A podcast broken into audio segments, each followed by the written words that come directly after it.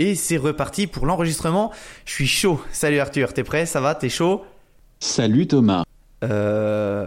Arthur, c'est bien toi? Ah oui, oui, oui, c'est bien moi, mais je vais utiliser ce synthétiseur vocal pour éviter de contaminer mon micro jusqu'à la fin du confinement. Ok, ok, je trouve ça un peu bizarre, je vais pas te mentir. Et j'ai peur que ce soit pas hyper cool, euh, enfin, pour tout l'épisode. Enfin, même pas, pas que cool, ça va pas être fun en fait. Non, ne t'inquiète pas, je peux être très fun. Par exemple, tu veux que je te fasse la mobilette MMMMMMM. MMMM.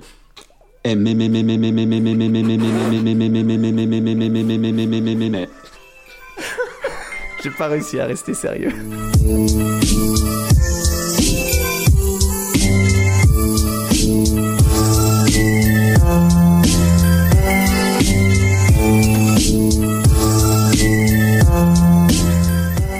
Et bienvenue à tous pour ce chapitre 29 d'Incredibilis. Euh, Bonjour et bienvenue à toi, Arthur. Salut Thomas. Ah, Vous l'avez entendu, c'était juste une intro. Car ça aurait été nul. ah, mais la bonne idée, la bonne idée, La blague magnifique. de la hein. mobilette est super. Ah, ça va. euh, j'a- J'avais hâte que tu l'écoutes. Comment vas-tu euh, Es-tu en forme Pour euh ça, tu avais hâte que je l'écoute?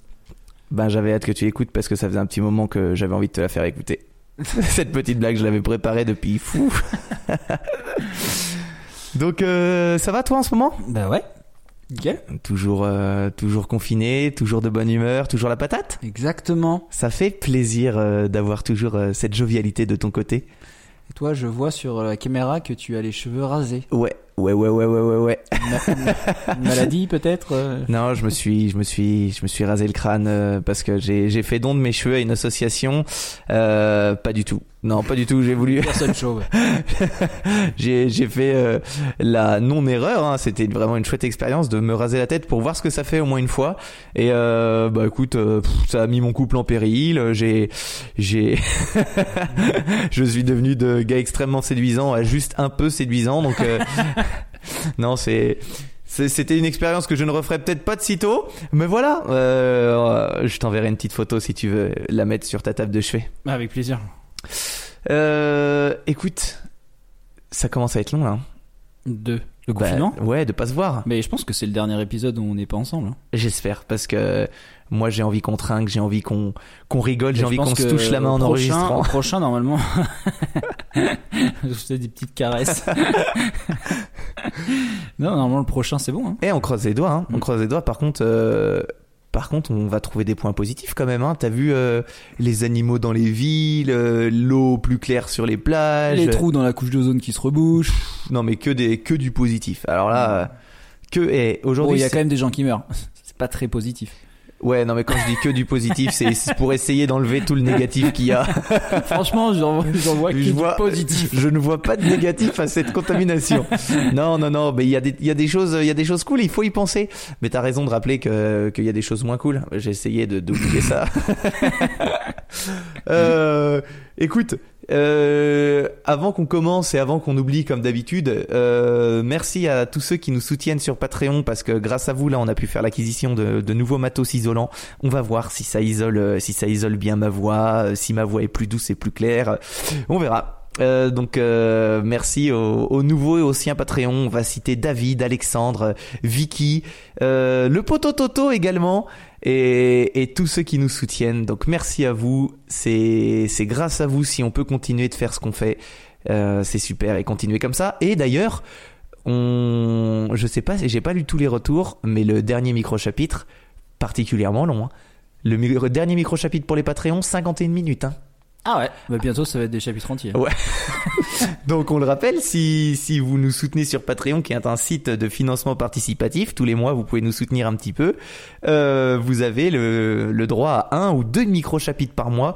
Et là, donc comme on vous l'a dit, on est sur des micro-chapitres euh, de 50 minutes, donc euh, pff, tous les 7 jours vous avez presque un épisode. Hein, donc... euh, donc voilà, voilà, hein. Voilà, voilou. Euh, Est-ce qu'on avait des petites choses à dire? Euh, Ça va bien, oui c'est fait. Remercier les Patreons, oui c'est fait. Euh, bah écoute, si on attaquait directement par les choses intéressantes, La tournée du patron. allez la tournée du patron.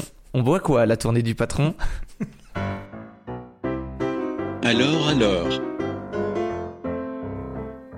On boit quoi, patron? Alors, la bière du jour, euh, j'ai choisi une bière qui devrait te plaire, Thomas, puisque j'ai choisi une Imperial Gingerbread Stout. T'as dit euh, deux mots. Donc, on a une Stout, imp- Qui me impéri- plaisent. une stout impériale.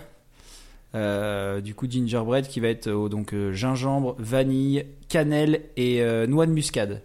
Donc, on va être sur une stout qui veut aller vers le pain d'épices. Terrible. Donc, euh, donc voilà, et elle s'appelle la Wanna Taste My Gingerbread Man. Elle est cool la canette. C'est Euh. des petits. euh, Ouais, c'est le bonhomme dans Shrek, là, le bonhomme pain d'épices. Oui, bah voilà, c'est ça. Et qui a l'air un peu méchant, qui est en train de bouffer ses potes. Et c'est une, brasserie hollandaise qui s'appelle, oh, c'est pas facile, Demerstuttel. Demerstuttel, je pense. Ok, Je pense le nom est ça. imprononçable. Demerstuttel.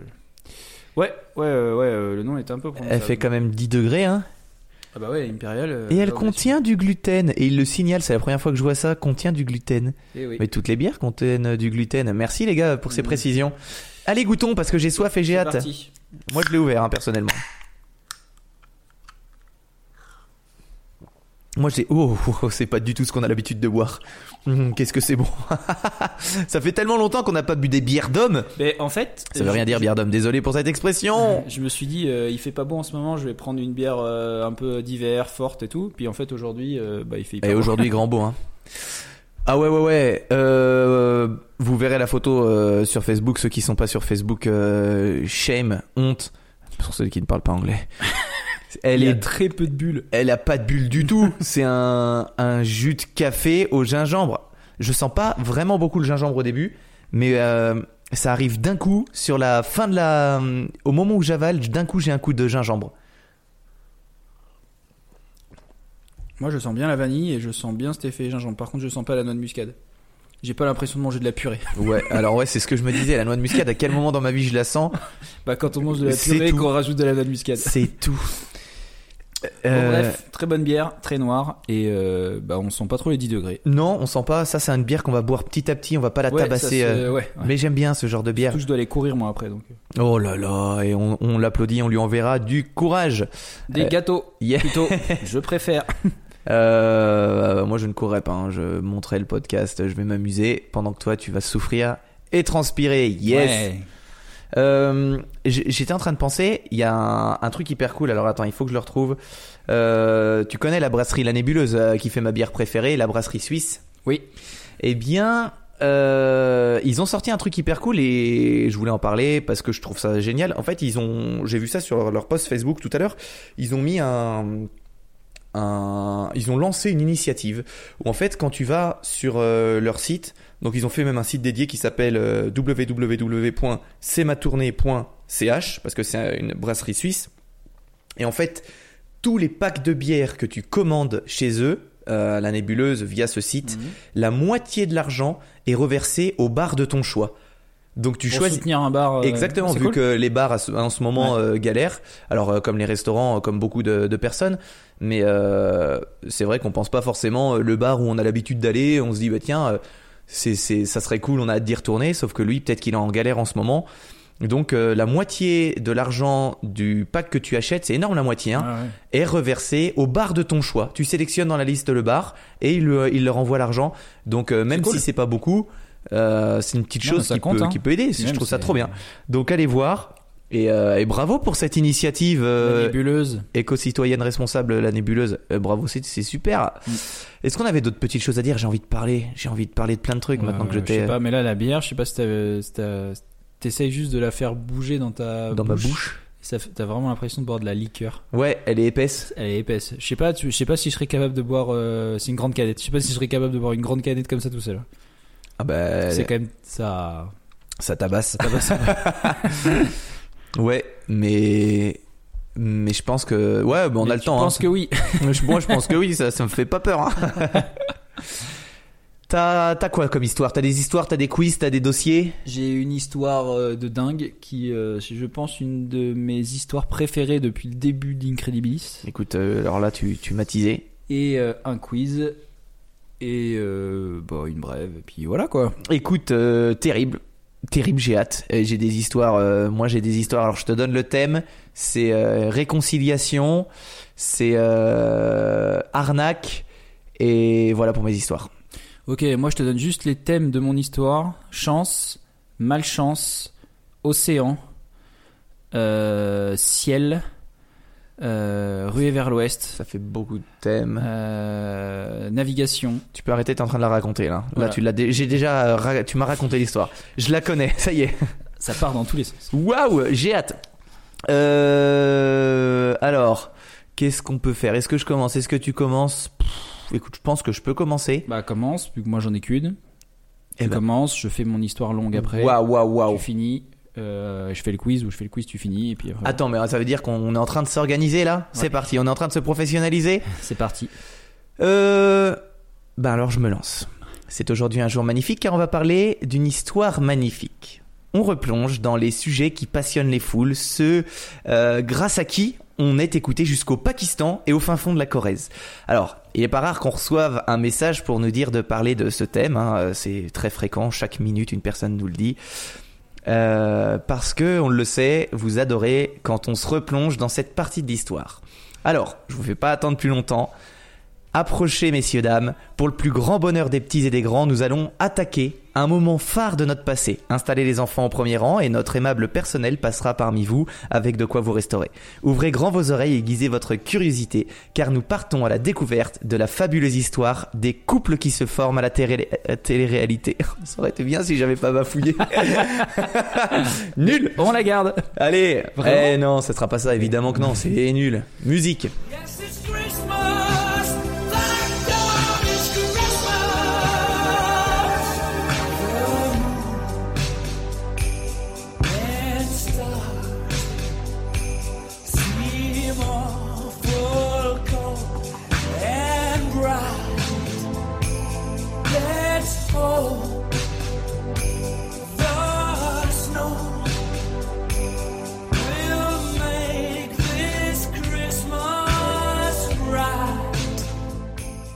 D'ailleurs, tu sais, euh, souvent dans les, dans les émissions de radio, dans les podcasts, euh, il, faut, il faut plaire à tout le monde, il faut pas se, il faut pas prendre parti pour un truc. Moi, je prends parti. Les émissions télé-réalité euh, type euh, on envoie des cassos dans un pays, je ne supporte pas ça. Ah oui, à oui. vous, chers auditeurs, qui vous dites, bah, on fait bien ce qu'on veut. Oui. Bah, alors là, oui, Mais- vous faites bien ce que vous voulez, mais oh, mais ça, j'aimerais, j'aimerais, oh là là, j'aimerais que ça s'arrête tout de suite ces émissions. Enfin voilà, ouais, mais euh, j'en ai parlé à, à, à quelqu'un, j'allais dire à un pote, mais non, tu- il n'est plus pote depuis qu'il m'a dit ça. Il m'a dit, il m'a dit, ah, cet idiot, il m'a dit, euh, ouais, mais ça me détend. Je dis mais comment? Mais arrête, c'est quoi cet argument? Ça me détend. Ouais, mais ça me fait pas réfléchir, ça me libère l'esprit quand je regarde ça. Ah bah Donc, c'est sûr que t'as pas besoin de réfléchir. Ah bah non, bah on s'est battu et puis euh, et puis j'ai perdu un ami. Non non, euh, on est toujours amis, hein, je le respecte. Il a perdu la vie. Voilà. Bonjour Vincent. non, c'est vrai, c'était avec Vincent. Non. Allez, c'est parti. Remontons dans le temps et comme ça ne fait jamais de mal, euh, partons pour un petit récap historique. Alors notre ami Gab l'avait très très bien fait dans un précédent chapitre, mais pour ceux qui n'étaient pas là, ça peut faire du bien. La première guerre mondiale, les amis. Eh ouais, le big conflit majeur qui a eu lieu surtout en Europe de l'Ouest et en Europe orientale et balkanique. Donc euh, je vais faire un petit résumé des grandes, des grandes lignes de ce moment important. Alors c'est une guerre, bien sûr, qui a concerné la plupart des pays de l'époque euh, en Europe, Allemagne, France, Royaume-Uni, mais aussi euh, Russie, Japon, États-Unis et beaucoup beaucoup de colonies. Euh, cette guerre a mérité le nom de guerre mondiale au début, euh, dès son début, parce qu'elle va prendre, impliquer un grand nombre de pays, tu vas voir.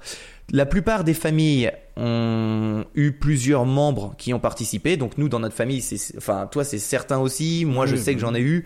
C'est hallucinant quand on fait l'arbre généalogique, le nombre de personnes qui ont participé à cette guerre. Et tous les efforts de chacun des pays ont été engagés, ce qui fait que cette guerre est considérée comme totale. Euh, toutes les industries étaient tournées euh, au- autour de ça. En 1914, la carte de l'Europe ne ressemble pas à celle d'aujourd'hui. L'Allemagne est bien plus grande euh, et l'Autriche et la Hongrie ne forment qu'un seul et unique pays, l'Empire. Contre-attaque. Ouais, exactement, l'Empire contre-attaque. Donc, l'Allemagne a pris l'Alsace et la Lorraine à la France lors de la précédente guerre qui s'est déroulée dans les années 1870. Non, c'est l'Empire austro-hongrois, mais les gens le savent.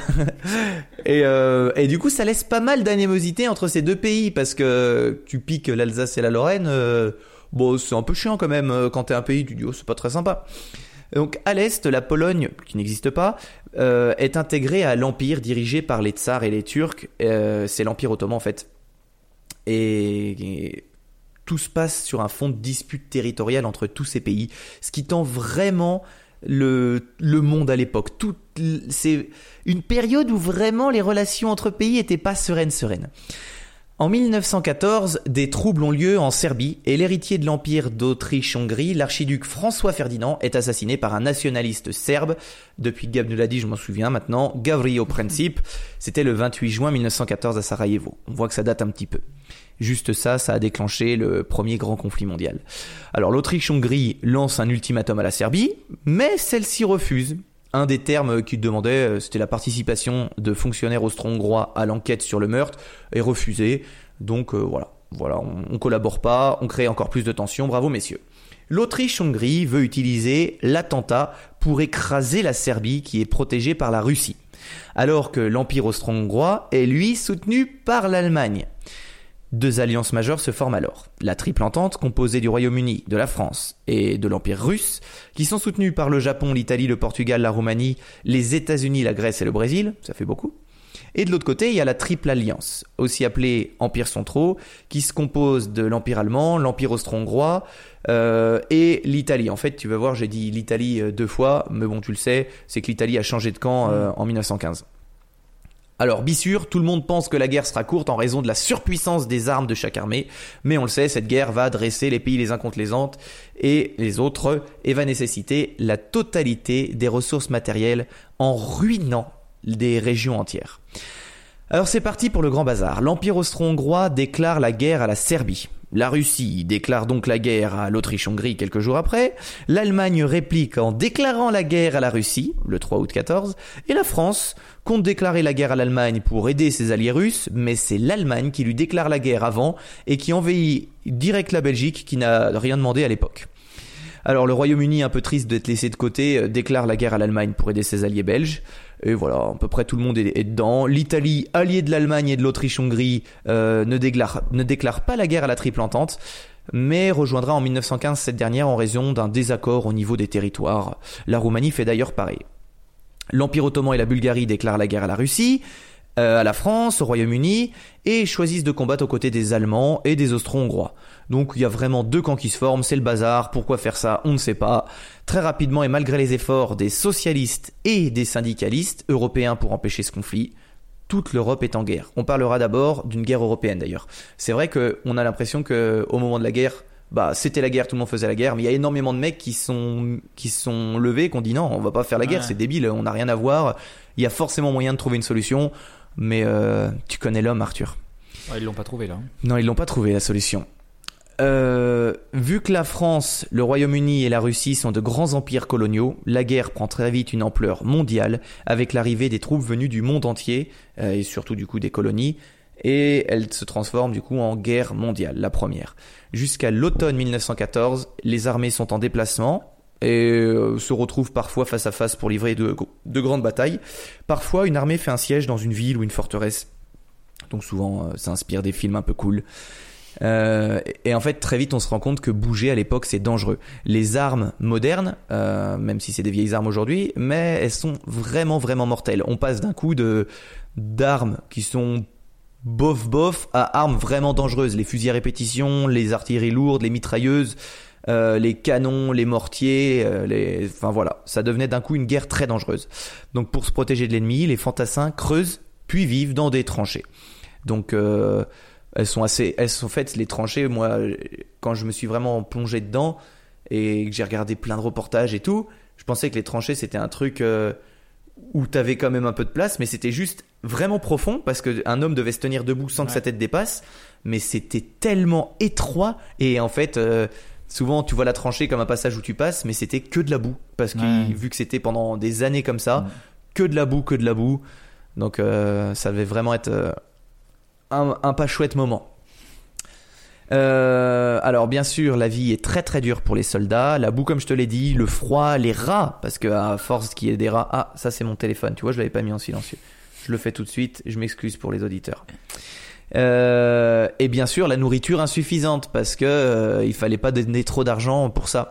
Bah, tout ça, ça a conduit à avoir pas mal de maladies, en plus des dangers des combats. Donc les soldats euh, vivent vraiment une vie difficile. J'accentue vraiment sur ce moment de euh, difficulté pour les pour les soldats parce que tu vas voir que c'est ce qu'on va c'est dans ce qu'on va parler après. Euh, L'Allemagne redoute de devoir se battre en même temps sur deux fronts, à l'est et à l'ouest. Son intention à la base, c'est d'écraser la France en deux mois. Ouais, ils nous respectent pas du tout Oui, là-dessus. oui. hein. Et de se reporter après contre la Russie. Le plan initial de l'état-major allemand consistait à traverser la Belgique et envahir le nord de la France pour atteindre très rapidement Paris. Mais heureusement, à 40 km de la capitale, le général Gallieni, euh, gouverneur militaire de Paris à l'époque, lance alors les troupes de la capitale, genre le super offensif des, des Avengers. Il y a 10 000 hommes qui vont droit sur les Allemands, dont 6 000 transportés en taxi. C'était les fameux euh, taxis de la Marne. Qui étaient, euh, ils ont réquisitionné tous les taxis Ouais. et ils ont emmené les soldats. Donc l'arrivée en taxi était, était marrante. Et grâce à cette offensive, ça permet de faire reculer les, les Allemands. À la mi-novembre 1914, les deux armées épuisées sont face à face sur un front de 700 km qui bien sûr s'étend de la mer du Nord à la frontière suisse. Donc on imagine, on l'a fait en voiture ce trajet, t'imagines que tout ça c'est un champ de bataille, une énorme ligne de champ de bataille. Euh, les belligérants euh, mesurent alors que la guerre va être très très longue. La majeure partie du travail est accomplie la nuit. Euh, les patrouilles sortent pour observer, lancer des raids contre les tranchées adverses, réparer les tranchées ou mettre des fils barbelés. La mort peut arriver à tout moment par un obus, une rafale de balles ou pire par un gaz asphyxiant comme l'hypérite à l'époque. Mm. Moi je trouve que c'est ce qu'il y a de plus vicieux en fait le Ouais. gaz. Tu dors et puis tu meurs sans t'en rendre Mm. compte. Euh, et puis le danger majeur, ça reste vraiment les, les assauts. Le crépuscule et l'aube sont les moments pour attaquer et se lancer dans le no man's land, dans le no man's land vers la tranchée ennemie pour des longues es- espèces de sanglantes boucheries. Parce qu'on voit toujours ça dans les films comme les mecs qui arrivent à courir entre les balles. Mais non, Mais non, non. vu le nombre de morts, euh, Puis euh, il y, a des- il y a des barbelés partout. Enfin voilà, c'est pas juste euh, t'imagines le calvaire. un terrain plat avec. euh, Ah ouais, ouais. Alors, on va arriver au moment de l'histoire parce que lorsque la veillée de Noël a commencé en 1914, les soldats assis dans les tranchées couvertes de gel ont insupportablement froid. Leur famille leur manque cruellement et ils sont déjà hyper fatigués de cette guerre. Ça fait à peu près 5 mois qu'ils sont dedans. Les politiciens et les généraux, qui se trouvent bien sûr loin des conflits, sont quelque part à se reposer confortablement chez eux et à boire des boissons alcoolisées dans une pièce chauffée. C'est pas du tout ce qu'on est en train de faire en ce moment. Ben nous, euh, le contexte n'est pas le même. Euh, Ceux-là à qui on dit lors des premiers jours, euh, enfin les soldats, on leur dit vous serez vite rentrés chez vous, vous allez voir, euh, la guerre sera terminée avant que les feuilles ne tombent des arbres. Ça c'est vraiment une phrase qui était dit au début quand Mhm. ils s'engageaient. Euh, bah, ils ont eu le culot de, de, de leur dire, de leur répéter ça. Vous allez voir, ça va être court, ça va être court, alors qu'en fait, ils savaient très bien que non. Ouais. Cinq mois plus tôt, ces mêmes dirigeants avaient même annoncé qu'ils devaient aller à la guerre pour se sauver eux-mêmes, sauver leur famille et sauver leur pays. Les citoyens ont applaudi à l'époque, en se rassemblant dans les rues et sur les places de la- des villes. Après tout, ils étaient euh, les bons, c'était les ennemis, c'était les Allemands, les méchants. Et en 1914, ils se sont dit, tiens, ça va être une belle année pour repousser les envahisseurs et faire euh, quelque chose de patriote. Alors pendant cinq mois, les bombes explosent, les balles fusent et les hommes meurent. Seuls, sans pouvoir dire adieu à leurs femmes ou à leurs enfants. La semaine d'avant Noël, les soldats alliés attaquent un peu partout sur le front, pris de fureur et peut-être aussi d'une folle envie de passer les fêtes en famille. Il est temps de repousser cet envahisseur. Mais partout le scénario est le même. Les malheureux sont réduits en miettes sous le feu des mitrailleuses lourdes de la ligne allemande. En fait, il y a eu des offensives à ce moment-là parce que les soldats en avaient marre et voulaient terminer avant les fêtes. Ouais. Tu tu vrilles un petit peu, tu dis allez si on tente un truc tous ensemble, ça va marcher. Sauf que les défenses étaient trop solides et ça a été un massacre. Le 24 décembre 1914, l'atmosphère change. Les soldats allemands placent un peu partout sur le bord de leurs tranchées de première ligne des sapins et des lanternes en papier envoyées par l'empereur, qui était lui aussi convaincu, tout comme les généraux français, que la guerre serait courte. Progressivement, à ce moment-là, les fusils se posent et on enlève les équipements, les casques, les gros manteaux. Le bruit des balles et des explosions se fait, de plus en plus rare. Dans la brume des chants de Noël résonnent des deux côtés. Euh, je l'ai mal dit, mais Dans la brume, des chants de Noël résonnent de tous les voilà. des deux côtés. Parce qu'en fait, j'étais en train d'imaginer euh, les trucs. Faut, faut bien se dire qu'au début, c'est les Allemands qui ont commencé à chanter. euh, un chant traditionnel allemand. Puis de l'autre côté, les Français et les Anglais, parce que c'était des, des- les, les Français et les Anglais sur le même front, ont répliqué avec un autre chant et ils sont, sont mis à chanter le même chant ensemble, Mhm. alors que c'était vraiment des vraiment des personnes qui se tiraient dessus, qui Mhm. ont vu leurs amis se faire tuer et ils ont fait, ils ont commencé à chanter ensemble les mêmes chants. Donc euh, on imagine ça comme euh, deux armées euh, dans, une immense plaine de l'autre côté, mais en fait, faut se dire que c'est la largeur d'un terrain de foot qui les sépare à certains endroits. Ouais. Ils peuvent euh, se voir euh, comme euh, comme tu vois quelqu'un qui te fait un signe de l'autre côté, voilà. Donc assez particulier comme comme ambiance. Partout, petit à petit, les hommes sortent des tranchées et commencent à récupérer leurs morts sur le No Man's Land. Un petit peu en ayant peur parce que c'est, je t'avoue qu'à Ouais, ce tu- moment-là, euh, tu flippes un peu tu sais qui pas est- trop, quoi. Ouais, voilà. Et personne n'ouvre le feu. Tout se fait dans le plus grand silence et calme au début. Et vraiment, ce jour-là, tout est vraiment différent. Le temps semble arrêter.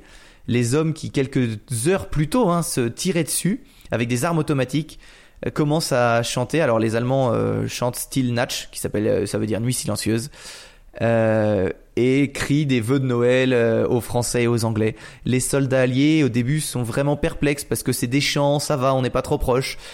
Ils flippent un peu, on va pas se dire, parce que ça se trouve, c'est une stratégie d'ordure. Hein. Euh, on se fait des chants, on se rapproche de vous, puis on vous tire dessus dès que vous êtes assez près. Euh, mais non, ça se passe plutôt bien au début. À un moment, euh, certains courageux décident de rester sur le No Man's Land pour euh, continuer à chanter plutôt que de chanter de l'autre côté des, des tranchées et saluer les troupes opposées. Et lentement, avec prudence, de plus en plus d'hommes commencent à sortir de leurs tranchées pour aller à la rencontre des ennemis. Alors, euh, ça va être discret au début, euh, assez, assez bizarre. C'est comme un premier encart, t'es pas très à l'aise, tu sais pas trop ce qu'il faut faire.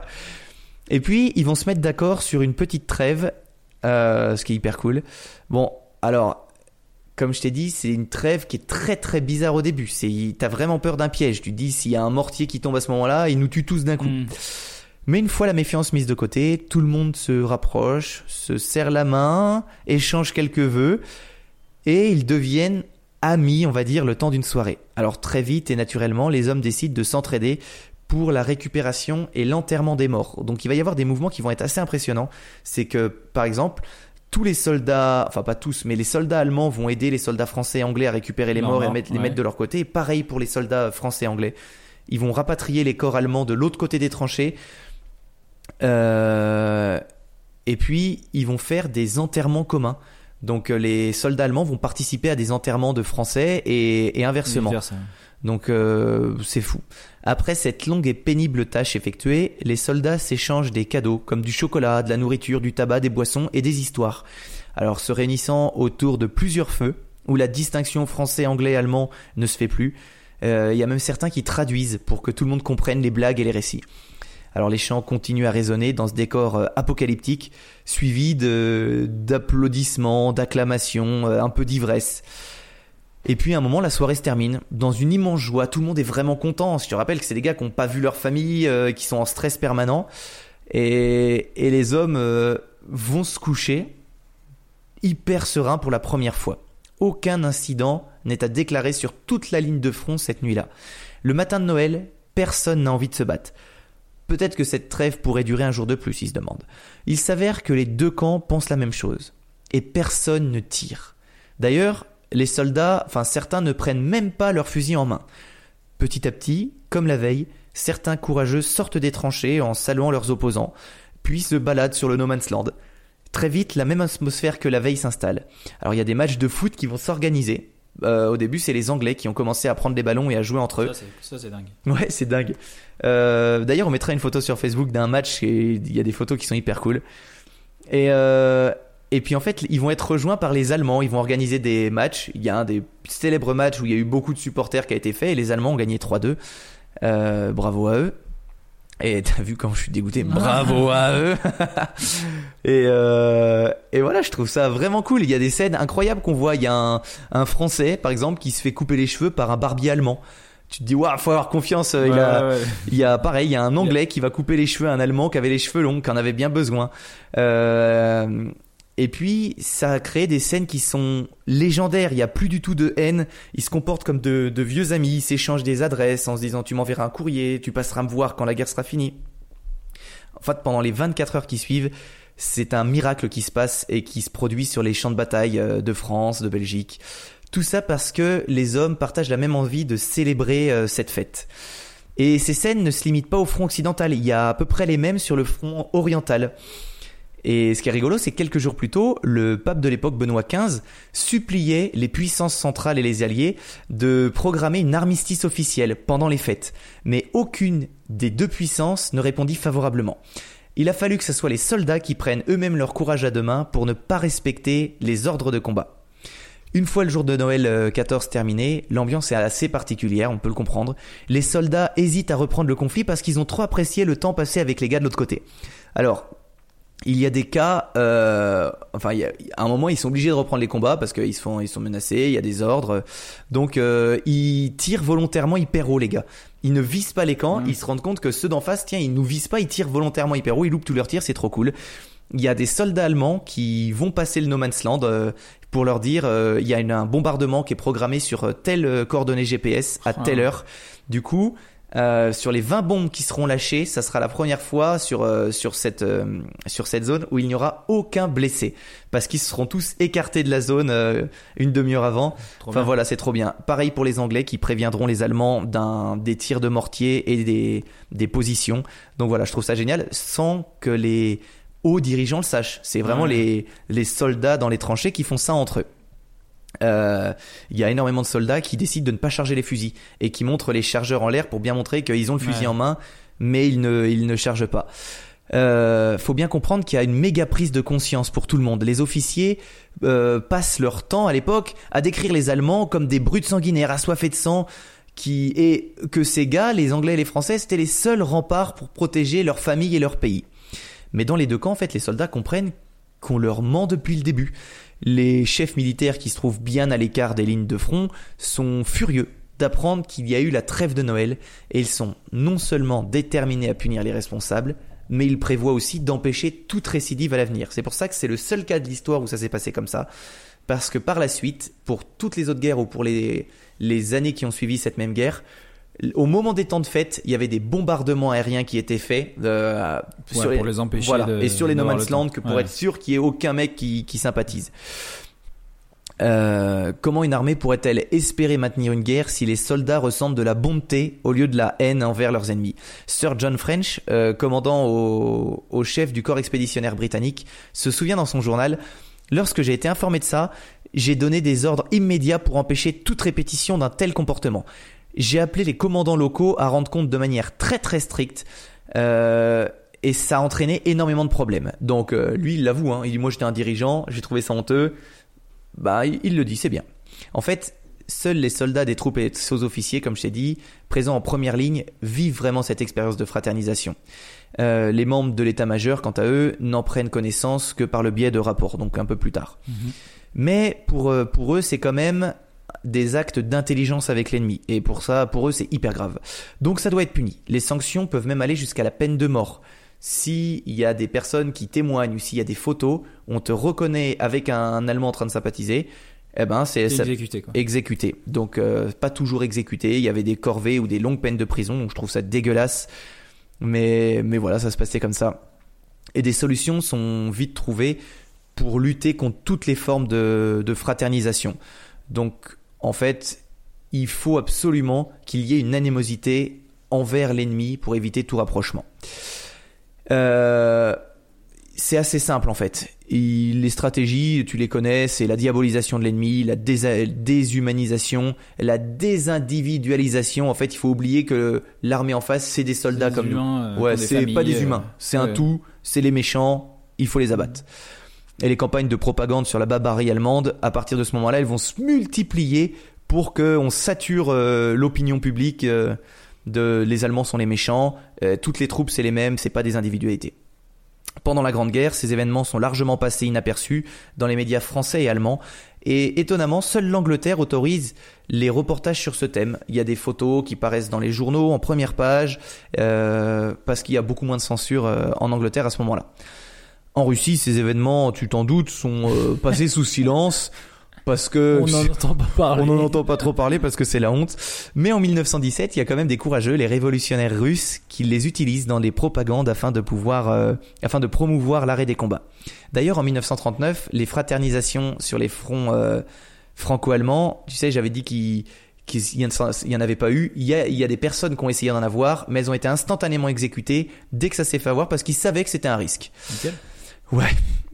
Euh, au cours des mois suivants, la brutalité des combats se poursuit, alors que la guerre s'étend sur de nouveaux théâtres d'opération, avec l'ajout de nouveaux participants à la guerre, parce qu'il y a toujours de plus en plus de pays qui arrivent. Ça fait en sorte qu'il n'y aura plus du tout de trêve de Noël euh, les jours suivants, et la, la, la barbarie de cette guerre a continué sans aucune pause à partir de ce moment-là. C'est le seul moment où il n'y a eu aucune balle tirée, aucun bombardement, jusqu'au 11 novembre 1918. Alors, aujourd'hui, euh, une petite prise de conscience, les, les gens des, des nations de, de, de ces pays qui étaient en guerre, donc euh, l'Allemagne, la France, la Grande-Bretagne, la Belgique, le Luxembourg, l'Irlande et plein d'autres, euh, ben pour nous ça peut paraître normal de parler avec eux dans un restaurant, d'être assis, t'es avec un Allemand, on n'a pas du tout cette conscience. Mais il faut vraiment se dire qu'il y a à peine 100 ans, Ouais. il y avait ce genre de comportement débile. euh, juste notre petite frontière entre nos deux pays, il y avait cette animosité énorme. Donc euh, voilà. En... Est-ce que tu avais vu toi le film euh, de Christian Carion Joyeux Noël qui était sorti en 2005 Non, j'ai pas vu. Bah voilà, c'est exactement cette histoire. C'est pour ça que j'ai eu envie d'en parler. Euh, regardez ce film, euh, Joyeux Noël. En fait, c'est ça révèle juste au grand public euh, ce phénomène de fraternisation qui s'est passé. Vraiment, c'est un chouette film. Vous pouvez le regarder en famille, même si c'est un peu, il y a des images un peu, un, un peu choquantes, mais ça va encore. Et depuis la sortie de ce film, ce qui est rigolo, c'est que tout le monde commence à parler un petit peu de cette histoire qui était un peu, un peu secrète. Et il y a énormément de monuments euh, mémoriaux de ces fraternisations qui sont sortis de terre. Donc euh, dans plein de pays, il y a des statues, des, des monuments pour célébrer ce beau moment d'histoire. Voilà, j'ai terminé avec ma première histoire. Elle était bien. Ouais, c'était pas du tout celle que j'avais choisie au début, puis je me suis dit tiens, j'avais envie d'un peu de positif. euh, Mais euh, c'est drôle, c'est qu'en plus on en a tous un peu entendu parler de cette histoire, Ouais. mais sans avoir les détails. mm. Heureusement que t'es là. Ouais, bah ça fait plaisir. Mais ouais. Et le, fait, le truc que j'aimais bien euh, dans cette histoire, c'est que malgré la, la guerre, en fait, les hommes comprennent, comprenaient pas pourquoi il y avait la guerre. C'était eux, c'était ceux qui avaient rien demandé, c'était les pions. Et en fait, eux, ils se sont dit, mais on- il y avait des textes. Alors, je, je les ai pas mis, mais j'ai lu des lettres de soldats qui, qu'ils envoyaient à leur famille et ils disaient, mais je suis en train de perdre mon âme parce que je deviens juste un mec sanguinaire qui Ouais. voit une tête dépassée et qui lui tire dessus. Je vois la giclée de sang, je vois que le corps en face tombe. J'ai tué un homme, mais je ne réagis même plus. Ouais, Je ne ressens rien quoi. Voilà, je, je perds mon âme. Et, et enfin, dans leurs lettres, il y en a un qui dit très bien euh, je ne- je ne- je n'ai- J'ai l'impression de plus avoir d'humanité en moi. Mm.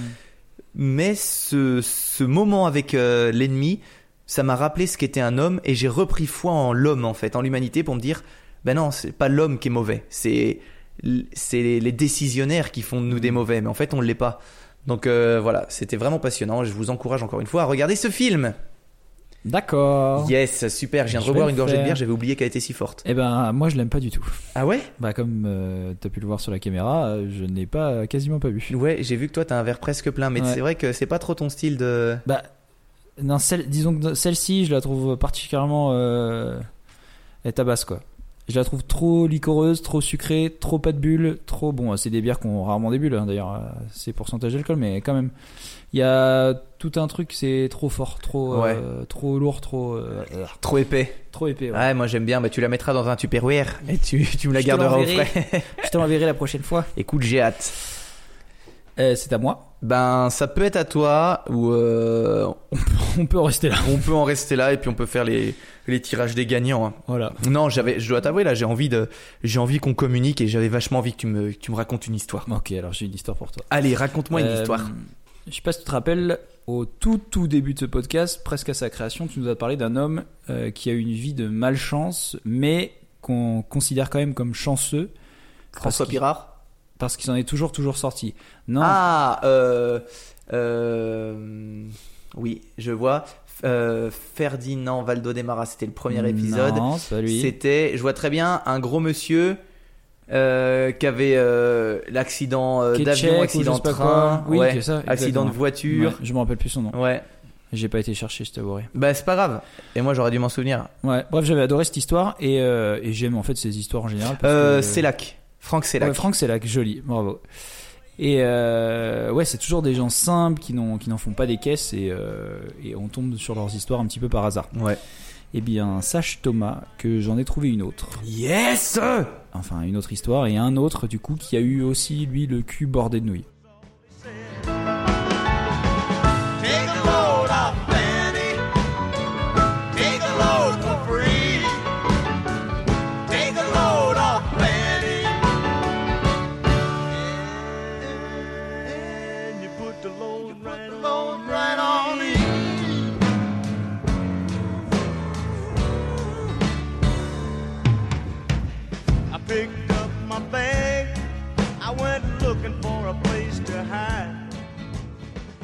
Et d'ailleurs, son nom peut te dit peut-être quelque chose parce qu'il s'appelle Charles Lightoller. Euh, comme ça, ça me dit rien. Je vais pas. Comme ça, ça te dit rien. Ouais. Mais tu, euh, si tu, il y a un film que tu as dû voir et euh, il, euh, on parle de lui dedans. Bienvenue chez les ch'tis? Presque. Yes, j'adore ce film. Euh, Charles Lightoller, il est né le 30 mars 1874 à Chorley dans le Lanc- Lancashire en Angleterre. C'est le plus jeune de- des cinq enfants de Frederick James Lightoller et de Sarah Jane Lightoller. En fait, la famille Lightoller, elle est aisée et euh, comme son père avant lui, en fait, euh, Frédéric, il travaille dans le coton.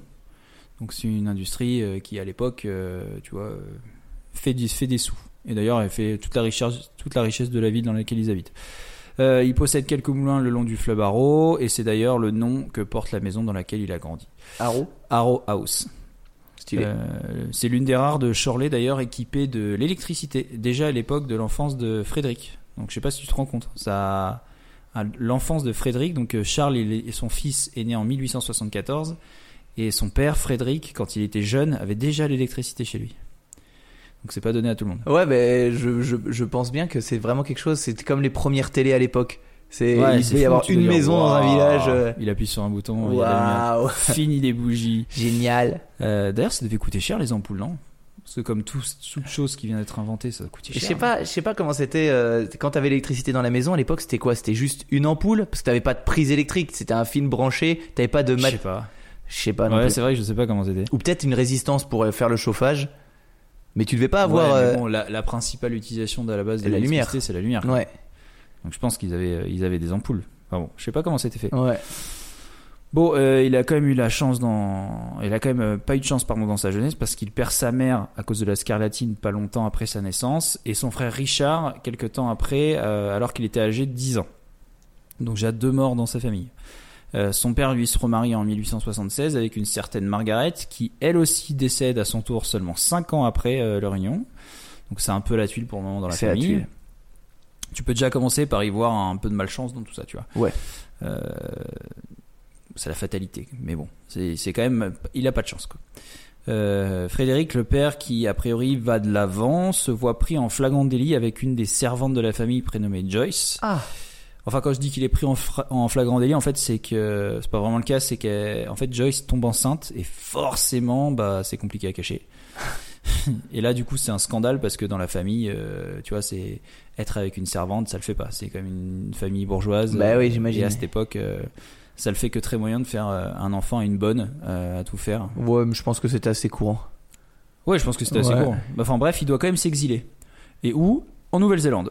Bon, Tout simplement. la pire terre. euh, Ouais. Il choisit la pire terre. hein. Il embarque sur le SS Doric avec sa fille aînée Jane. Euh, donc t'as bien compris, il laisse ses trois autres enfants euh, derrière lui, euh, seuls en Angleterre. Hmm. Enfin, il les laisse seuls, il les laisse à sa famille, quoi. Ouais. Lui, Charles, il a 10 ans. Bon, malgré tout, euh, le Frédéric garde contact avec ses enfants et Joyce finit euh, par les rejoindre quelques mois plus tard. Elle est accompagnée de Janet, c'est une de ses filles. Donc euh, elle déménage en Nouvelle-Zélande. Ok. Pour le père, pour le moment, tout se passe bien, mis à part l'éloignement avec ses enfants, bien sûr.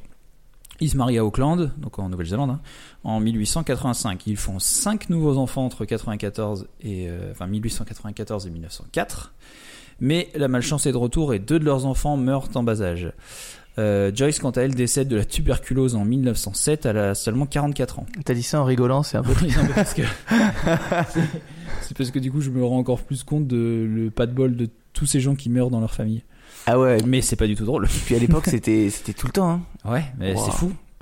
Mais là, ouais, donc euh, deux enfants en moins, plus euh, sa femme qui meurt, quoi.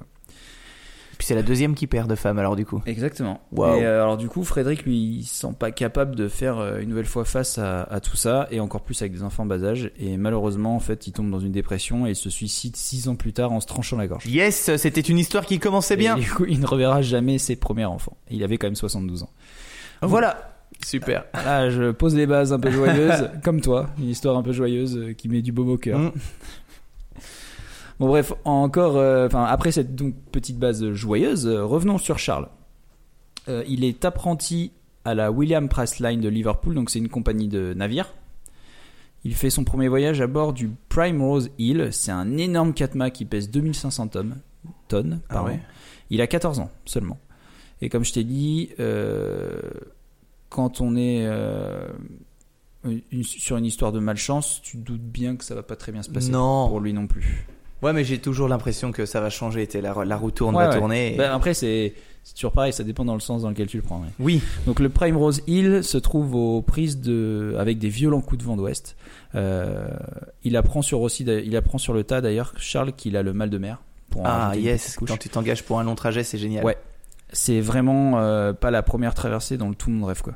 Euh, donc il navigue dans le brouillard et le navire manque de de de, De se chavirer. bah, pas, de, pas de chavirer, non, de faire couler plutôt un bateau phare euh, qui s'appelle le, le Royal Sovereign. J'ai pas dit euh, ce qu'il faisait là, il se retrouve en fait, il traverse la Manche. Ok. Ouais, Ah oui, ça va. C'est pas un très très long Ouais, mais en fait, c'est un début de voyage. hein. Il Hmm. va, après, il va bien plus loin que ça. Euh, donc, à l'époque, il y avait des bateaux phares. Et donc là, il y avait le, le, ba- donc, le bateau phare qui s'appelle le Royal Sovereign. Il a failli se faire rentrer dedans donc, par cet énorme euh, catma.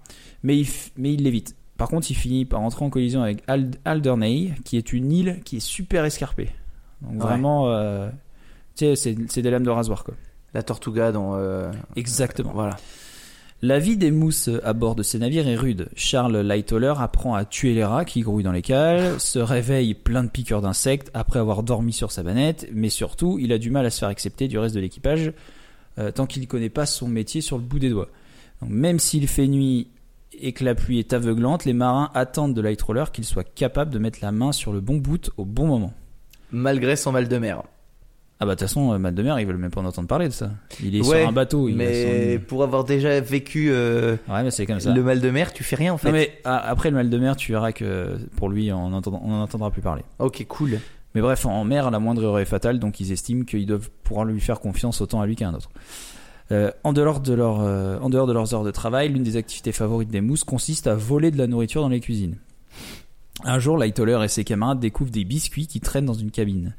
Donc c'est lui qui est désigné pour aller les récupérer, mais lorsqu'il s'apprête à ressortir de la cabine, il s'aperçoit que euh, ses potes, ou ses potes entre guillemets, l'ont enfermé à l'intérieur. Ah, les salauds.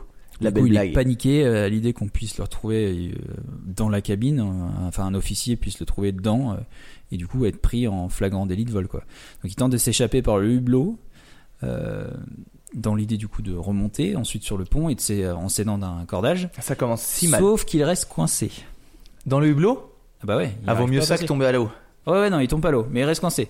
Donc du coup, c'est le deuxième officier du navire qui vient le libérer, et Lightoller, en fait, il parvient quand même euh, à lui faire croire qu'il est somnambule et qu'il sait pas comment il est arrivé. ici. Génial. Très, très, très, très intelligent. Par contre, le capitaine, lui qui est moins naïf, il en croit pas un mot et il le met à la veille de nuit pendant six semaines. Tous les soirs, pendant Oh, six oh, semaines. la euh, punition est si longue. Six semaines. Ah, six semaines, c'est long. Non, pour, pour ça que je te dis, quand il, il, fait, il ne fait pas que traverser, euh, traverser la Manche. En juin, euh, le Primrose Hill navigue près du Cap Horn. Euh, L'endroit a la réputation d'être le plus dangereux des passages de navigation, avec des conditions extrêmes. Même en été, le risque de rencontrer un iceberg est élevé. Lightoller et le reste de l'équipage luttent contre le froid, leurs, vêtements- leurs vêtements sont trempés en permanence, tout comme les draps et les couvertures des couchettes, qu'ils euh, ne parviennent jamais presque à ne faire sécher. Ah ouais. Le pont du navire, les cordages et les voiles sont toutes recouverts de gel. Donc c'est la, vraiment, c'est vraiment un passage, c'est l'enfer. Une nuit, le Primrose Hill euh, évite de justesse un gigantesque iceberg et c'est la première fois que Lightoller en voit un d'aussi près. Dans ses mémoires, il explique que la seule façon de repérer un iceberg la nuit, lorsqu'il ne reflète pas l'éclat de la lune, c'est la traînée d'écume qu'il laisse à la base. C'est le seul moyen que tu as de pouvoir arriver un peu à voir euh, Oh. l'iceberg.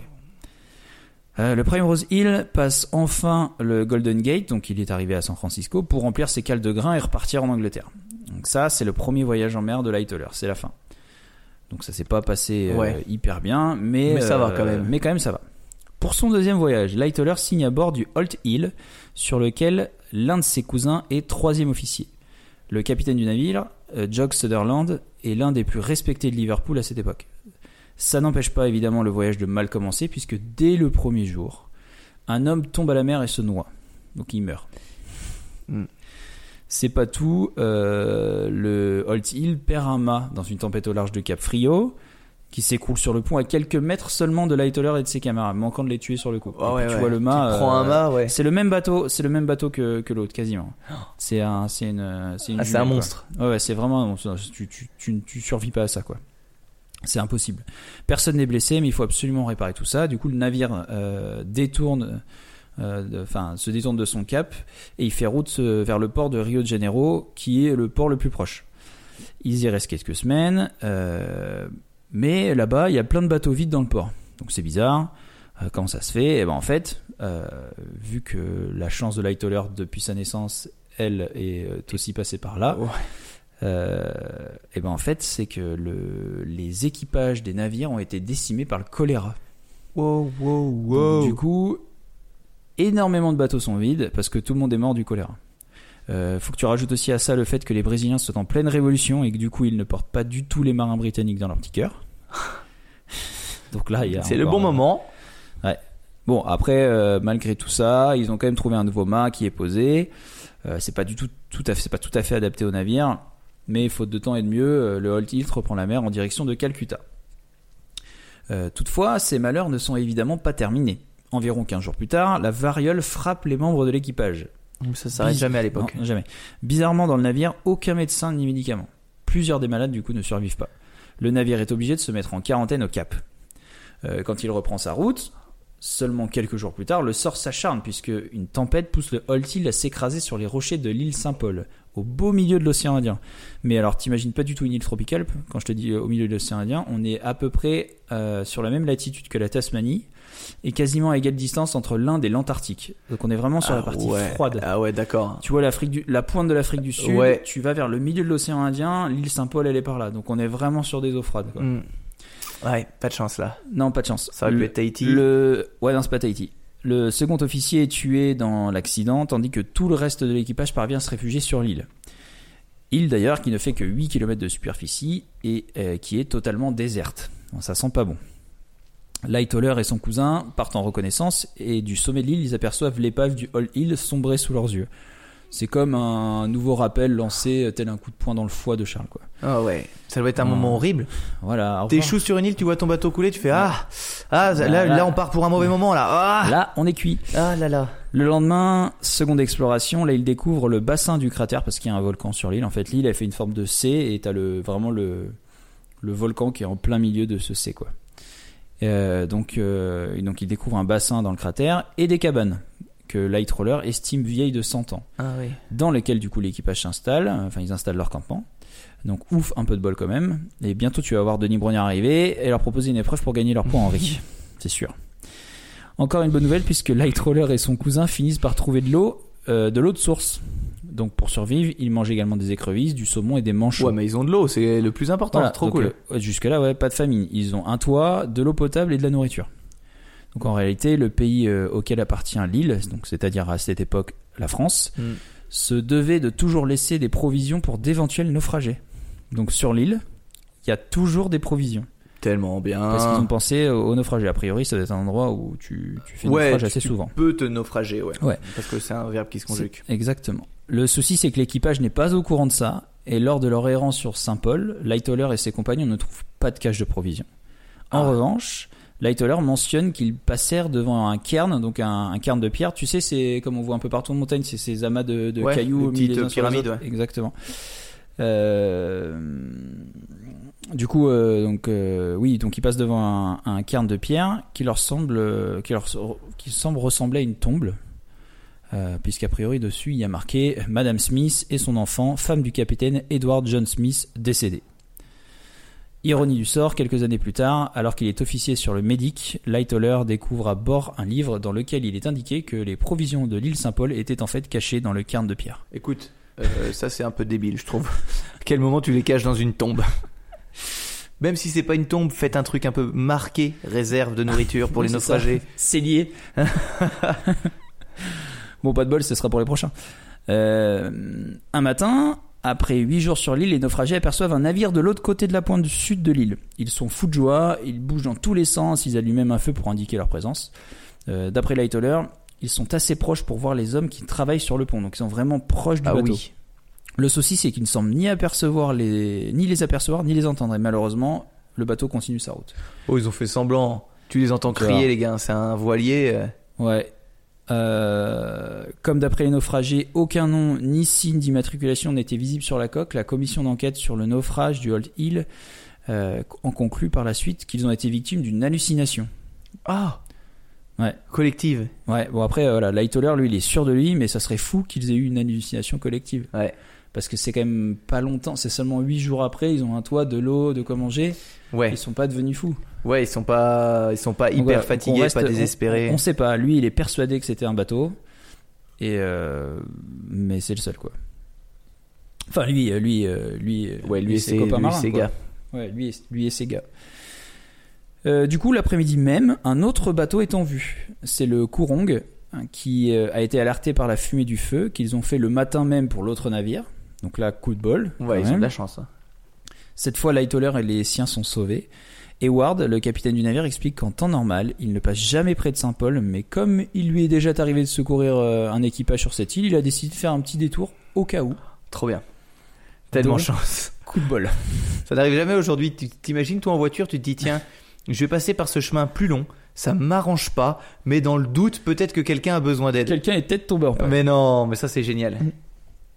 Donc le Kouroun euh, débarque euh, à Adélaïde pour le Noël 1889, Adélaïde en Australie, et son équipage est chaleureusement remercié par les survivants du Old Hill. Dix ans plus tard, alors que le SS Medic jette l'ancre à Adélaïde, euh, Light- Lightroller- pardon, qui est quatrième officier, rencontre à nouveau le capitaine Eward en se promenant sur le port, et celui-ci s'est tout de suite rappelé de l'histoire du Old Hill. Donc ça c'est Ah bah oui, aussi, ça marque. Dix ans après.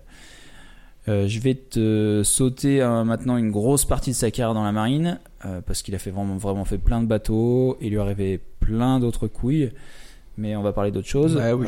Donc ouais, il lui arrivé plein d'autres trucs comme par exemple quand le charbon de son navire a pris feu quand il était à bord du Chevalier de Saint-Michel. Je te spoil la fin hein, il a réussi à réagir hyper rapidement à étouffer les flammes euh, et du coup à sauver le navire et ses, et ses, et ses marins.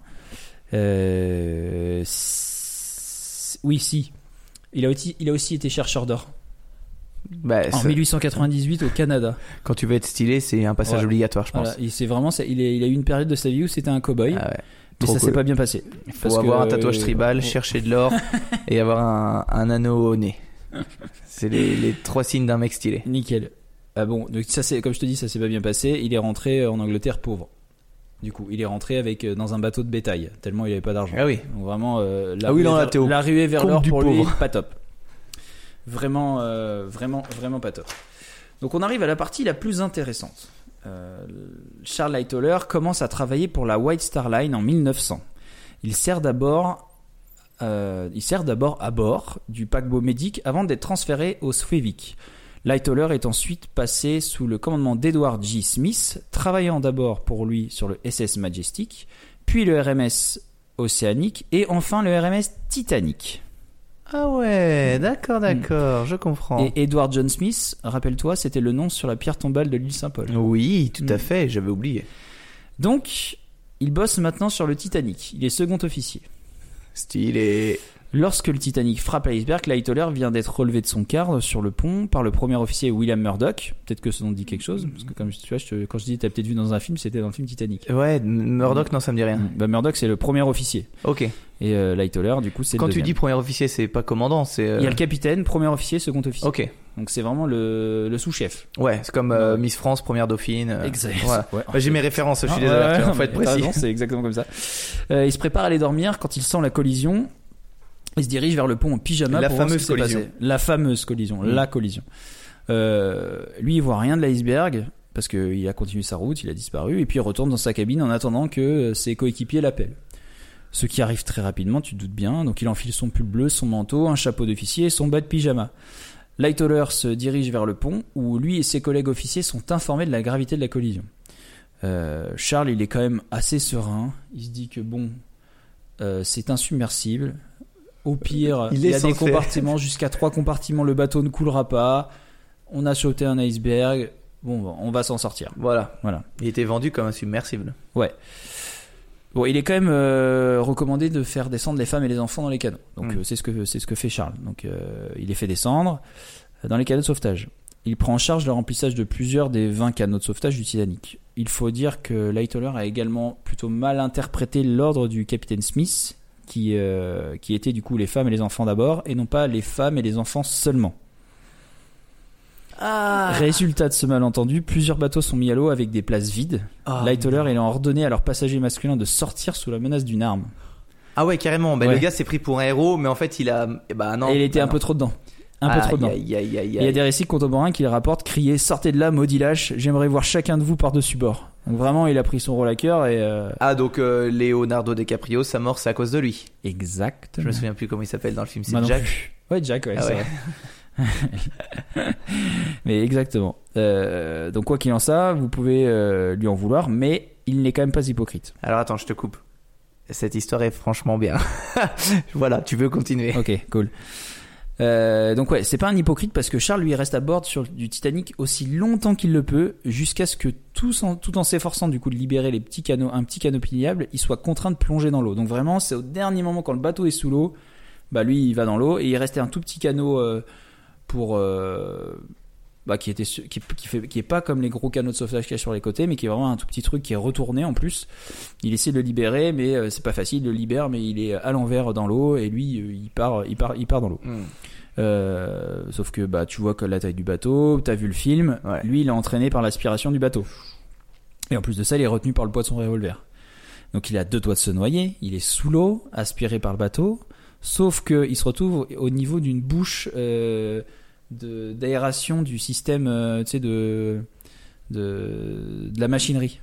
Ouais. Donc euh, en gros, il y a un jet d'eau chaude qui vient d'exploser dans une des chaudières. Et du coup, lui, vu qu'il est au, en- à niveau de la sortie, tu Oh, sais, de la yes, sortie yes, yes, carrément. et ben tout ça, ça le- l'explosion fait que ça le Il est projeté. Il est projeté vers la surface. Tellement bien. Et il est- du coup, il est vivant. Donc finalement, il se ferait un chemin à travers l'eau et euh, il réussit à saisir le canot pliable qui est renversé. Il n'est pas le seul d'ailleurs parce qu'il y a une trentaine d'autres hommes qui essaient de monter dans ce minuscule bateau pour essayer de survivre à, à Ah l'eau oui, là, je pense qu'il n'y a plus de diplomatie. hein. Ouais. Donc ils arrivent à le retourner et ils montent dans le bateau. Euh, Lightoller travaille toute la nuit pour faire en sorte que le bateau ne chavire pas parce qu'ils sont vraiment beaucoup trop nombreux pour cette petite bicoque. Il donne les ordres à tout le monde. Il dit notamment Vous voyez Léo là-bas sur son bout de bois? Eh ben, si vous voulez pas finir comme lui, vous avez intérêt à m'écouter. Les- Du coup, c'était Jack. Mais vous mettez le prénom que vous voulez. Malheureusement, au petit matin, quand les secours arrivent, trois hommes sont morts, de froid, évidemment. Et après enquête britannique, il en sort que son calme, enfin le calme de Charles dans cette euh, épreuve, euh, ça a sauvé en fait beaucoup d'hommes. Sinon, il y en a plein qui seraient morts, et d'ailleurs peut-être presque tous, parce que Ouais. avec la panique, le bateau se serait retourné. Et lui, il a géré le truc du début à la fin. Quoi. Donc il est très calme, et euh, la peur, euh, il y en a pas quoi. Ouais. Ou il y en a peut-être, mais elle est gérée. Ouais, elle est Ça, très très bien, bien. gérée. Euh, cette expérience n'a pas vraiment traumatisé notre chanceux malchanceux puisque de retour en fait, euh, il retourne vite à bord d'un bateau en fait. Hmm. Tu vois, il monte sur l'océanique. Mais la guerre arrive et plutôt que de servir sur un paquebot, Lightoller est mis à contribution sur un porte-hydravion, le Campania. Donc voilà, il rentre. Un il porte-hydravion un Ah, porte-hydravion. je savais ouais. même pas que ça existait. Ouais ouais, moi non plus. Bah, pas l'intérêt. porte- oui. Pourquoi pas un bateau qui traîne les Bah, hydravions parce que je pense que c'est quand même des bateaux que tu dois ravitailler et tout, et suivant où t'es, bah, le, le porte-hydravion Ouais, euh, a c'est son vrai. utilité. Bah, bien sûr, non, mais si ça a été inventé. Ouais.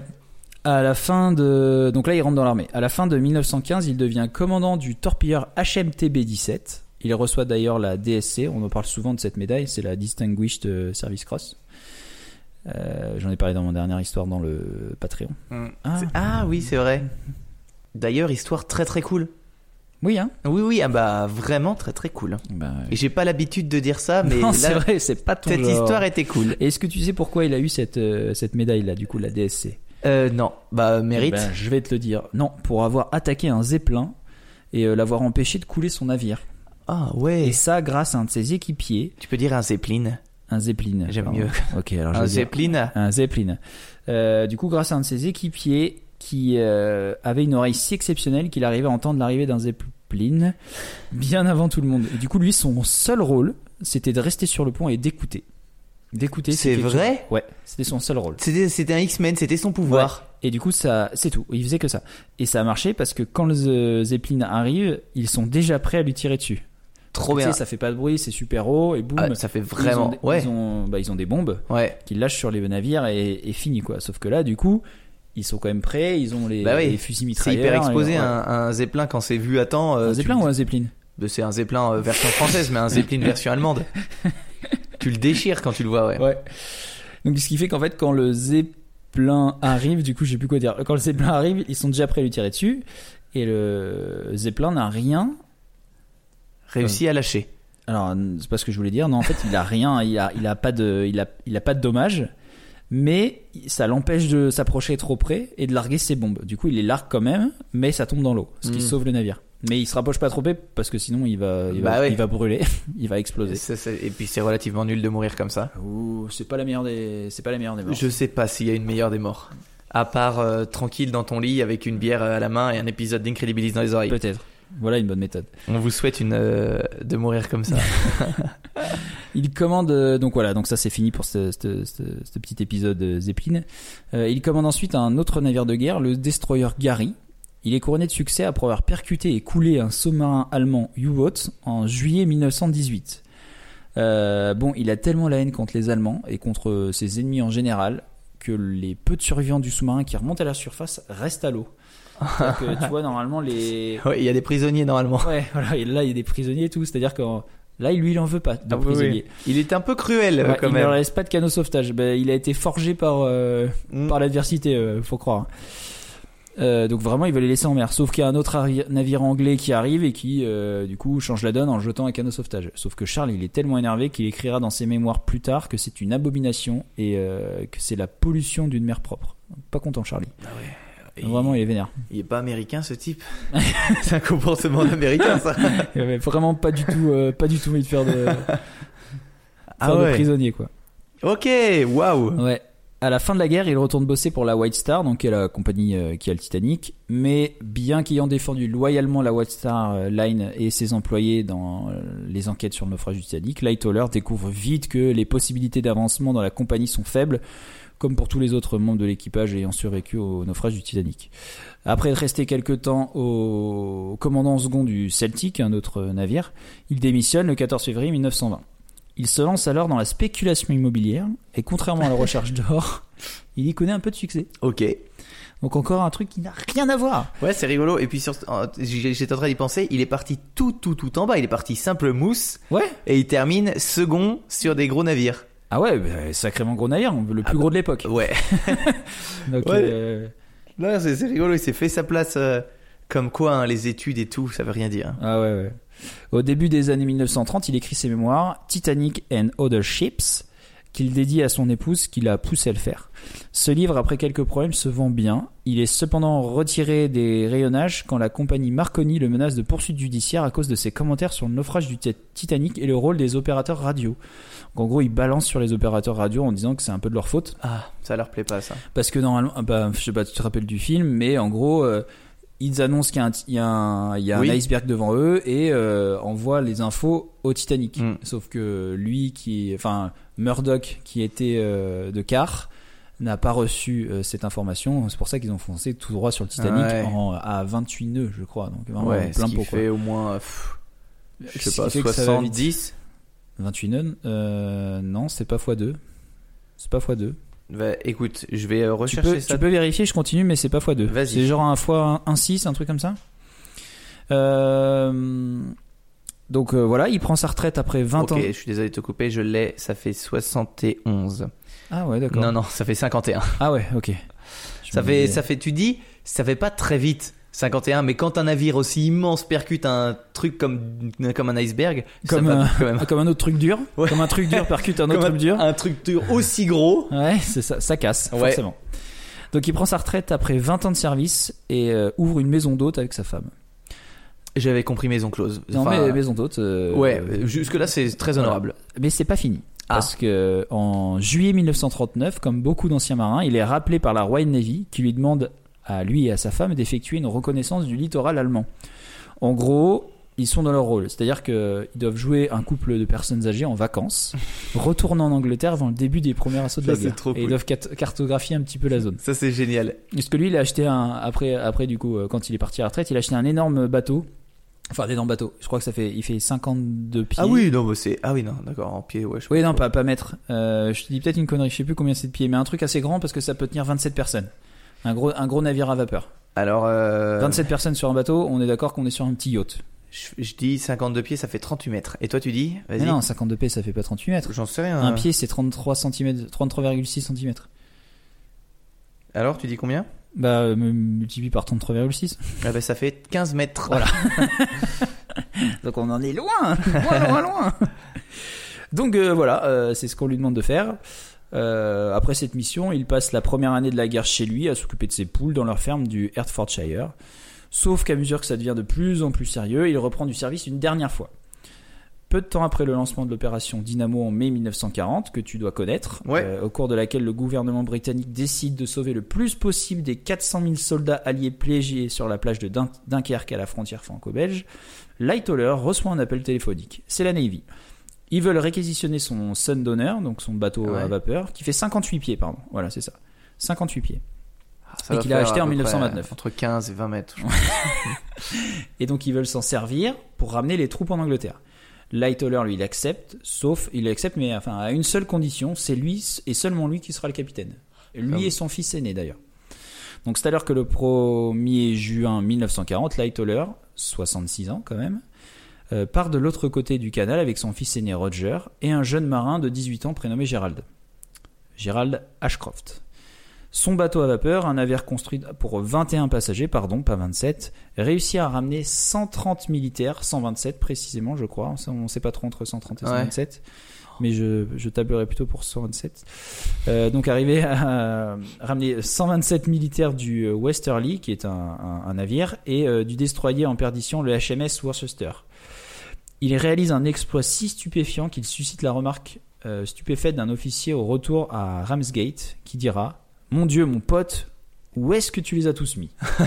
En avait plein à l'intérieur et plein à l'extérieur. C'est vraiment, euh, bah, tu vois, 21 passagers, t'en mets, bah, t'en mets, euh, t'en rajoutes plus de 100. Ouais.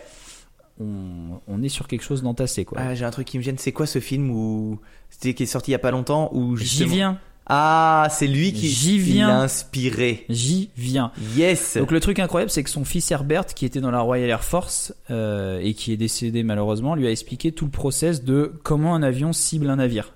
Donc lui, vraiment, il était pilote. Donc, ils ont eu cette discussion euh, avant tout ça, avant que lui meure, sur euh, bah voilà comment fonctionnaient les attaques de navires.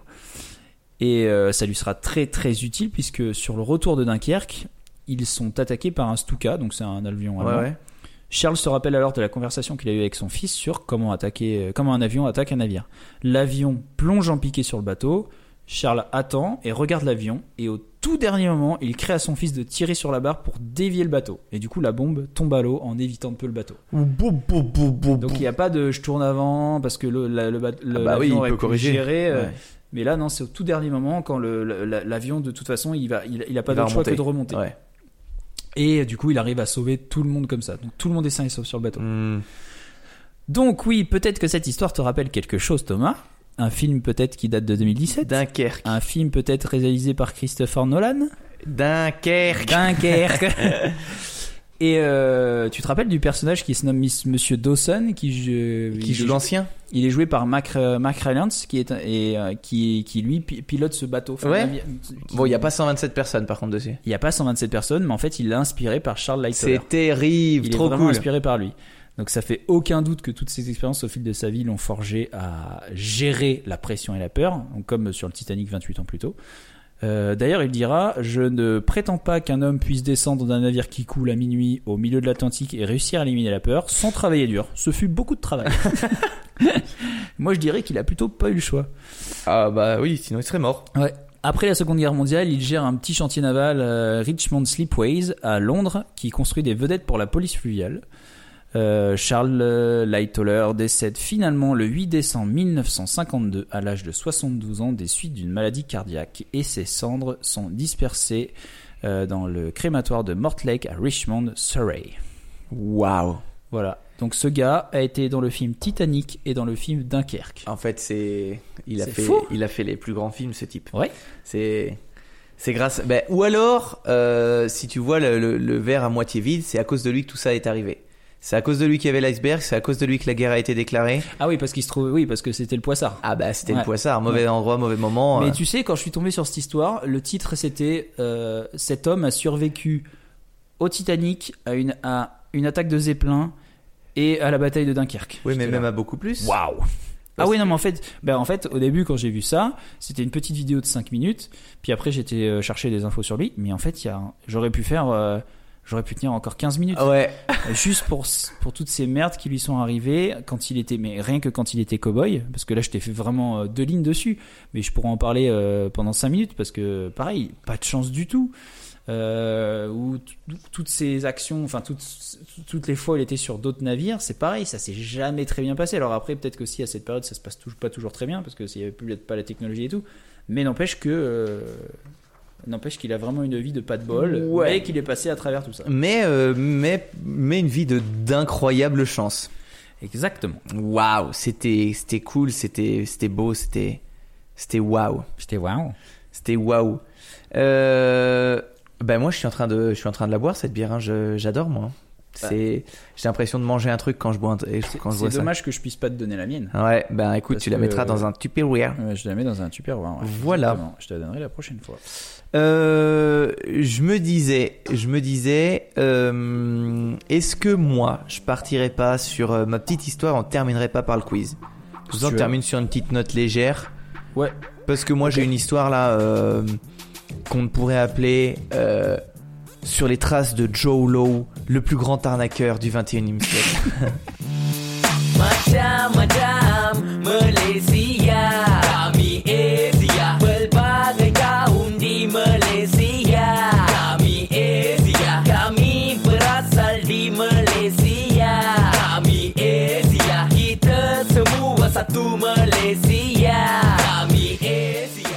j'ai j'ai fait une petite série de sur les arnaqueurs. Ah bon? Et euh, c'était cool, tu devrais écouter, c'est dans un podcast qui s'appelle Incredibility.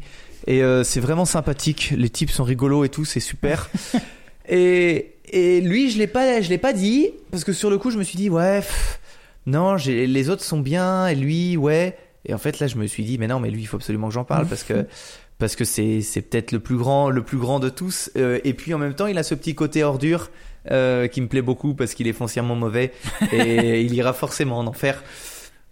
Donc euh, voilà, je, je vais t'expliquer tout ça. En fait, en siphonnant les fonds souverains malaisiens, ça commence bien, John Law est devenu assez riche pour dilapider son argent dans les soirées avec certaines des plus grandes stars de notre ère. T'as forcément vu une photo de lui un jour. Ok. C'est un, un, un Asiate assez gros euh, qui a une tête vraiment... Ah mais attends, si, ça, mais c'est récent? C'est euh, c'est très récent. Oui, bah alors oui, oui, oui. Voilà. J'ai vu tourner cette info. Ouais. Voilà, eh ben, euh, je vais te raconter toute son histoire. Alors pour commencer justement cette histoire, parlons d'un bateau. Alors imagine une scène. On est au large d'Amalfi, entre le golfe de Naples et la mer Tyrrhénienne. Je sais pas, je savais pas que ça existait avant de me renseigner là-dessus. Et euh, tu peux voir voguer un yacht immense, mais vraiment immense, même plus grand qu'immense. Il s'appelle le Tranquility. À bord, un petit groupe de célébrités en maillot de bain euh, fête l'anniversaire de la plus jeune milliardaire de l'histoire, Kelly Jenner, qui a 22 ans. Avec son petit copain, le rappeur Travis Scott, elle euh, saute à l'eau pour euh, atterrir dans l'eau et faire de belles photos. Alors Kylie a dépensé plus d'un million d'euros juste pour s'offrir ce petit séjour sur ce bateau pendant une semaine euh, au, au sud de l'Italie. Donc un million d'euros la semaine, C'est donné. bah, c'est grosso modo les dernières vacances qu'on s'est faites. voilà.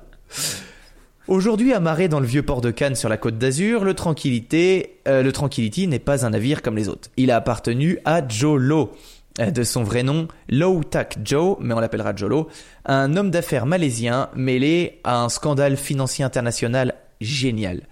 Alors, avec lui, plusieurs personnes, dont le premier ministre malaisien, Najib Razak, ont été accusées d'avoir détourné des milliards, pas Ah des oui, millions, oui. des milliards de dollars du fonds d'investissement 1MDB qui était géré par le gouvernement de Malaisie. Grâce à cette vaste escroquerie, ainsi qu'à une ribambelle d'opérations occultes, Jolo s'est notamment offert ce magnifique yacht de 91 mètres 50, anciennement appelé Equanimity, conçu par l'entreprise Oceanco pour la modique somme de 230 millions d'euros. T'imagines 91 mètres le yacht mais pour le traverser en courant, il me faudrait une heure. Ouais, c'est sûr. Une heure. À l'époque, euh, il flambait aussi son argent dans des soirées délirantes aux côtés de Paris Hilton, Britney Spears ou Leonardo DiCaprio. T'as Ah. vu que nos deux histoires se Mais J'ai rejoignent l'impression que Leonardo DiCaprio il est toujours entouré de d'escrocs. Hein Bah là, tu vas voir qu'on va beaucoup en entendre parler de, de ce sacré Léo. Ses incroyables dépenses et son comportement exubérant interloquent beaucoup de monde. Le FBI finit par s'intéresser à son cas et découvre qui est vraiment ce gars. Un arnaqueur qui doit beaucoup, beaucoup, beaucoup d'argent à beaucoup de monde. Alors, le yacht et ses autres biens seront par la suite saisis pour éponger une partie de ses dettes, mais aujourd'hui encore, Joe Lowe reste introuvable. Euh, L'ancien propriétaire du Tranquility est un fugitif et l'un des plus recherchés au monde. Donc tu dis, euh, yes, euh, on part sur une chouette histoire. J'aime bien quand ils n'ont pas encore été retrouvés. bah là, il est, il est C'est un toujours... peu mystérieux. Ouais, et puis on sait qu'il est pas mort lui, hein. c'est juste qu'il a tellement d'argent qu'il a pu se cacher quelque Ouais. part, tu vas voir, il y a quelques pistes. En septembre 2019, la justice malaisienne a entendu des témoins qui le décrivent comme un maître manipulateur. L'avocat de Razak, le premier ministre, tu te souviens, Mhm. affirme par exemple que l'eau était si convaincant qu'il aurait facilement pu vendre de la glace aux Esquimaux. D'autres témoins indiquent qu'il est capable d'obtenir d'obtenir tout ce qu'il veut grâce à sa force de persuasion et à l'argent du fonds d'investissement. D'ailleurs, 1MDB pour Malaysia Development Bureau, euh, c'est le nom du fonds euh, souverain malaisien. C'est ni plus ni moins que tout l'argent de l'État Ouais. qui est mis sur un compte et lui, il a trouvé le moyen de piocher dedans. Voilà, tu verras. Euh, il était géré à la base, il était chargé de gérer les réserves d'argent appartenant à l'État en l'investissant de diverses façons, par exemple en achetant des actions ou des biens immobiliers. D'après l'enquête, au moins 3,5 milliards de dollars issus de ce fonds ont été détournés au profit de certains directeurs, euh, d'hommes d'affaires proches du Premier ministre malaisien, mais surtout par Jolo lui-même. Il a pris euh, la grande majorité des fonds euh, détournés pour lui. L'affaire a éclaté en 2015 suite aux révélations de Xavier Giusto, ancien directeur administratif de la firme pétrolière Petrosaudi.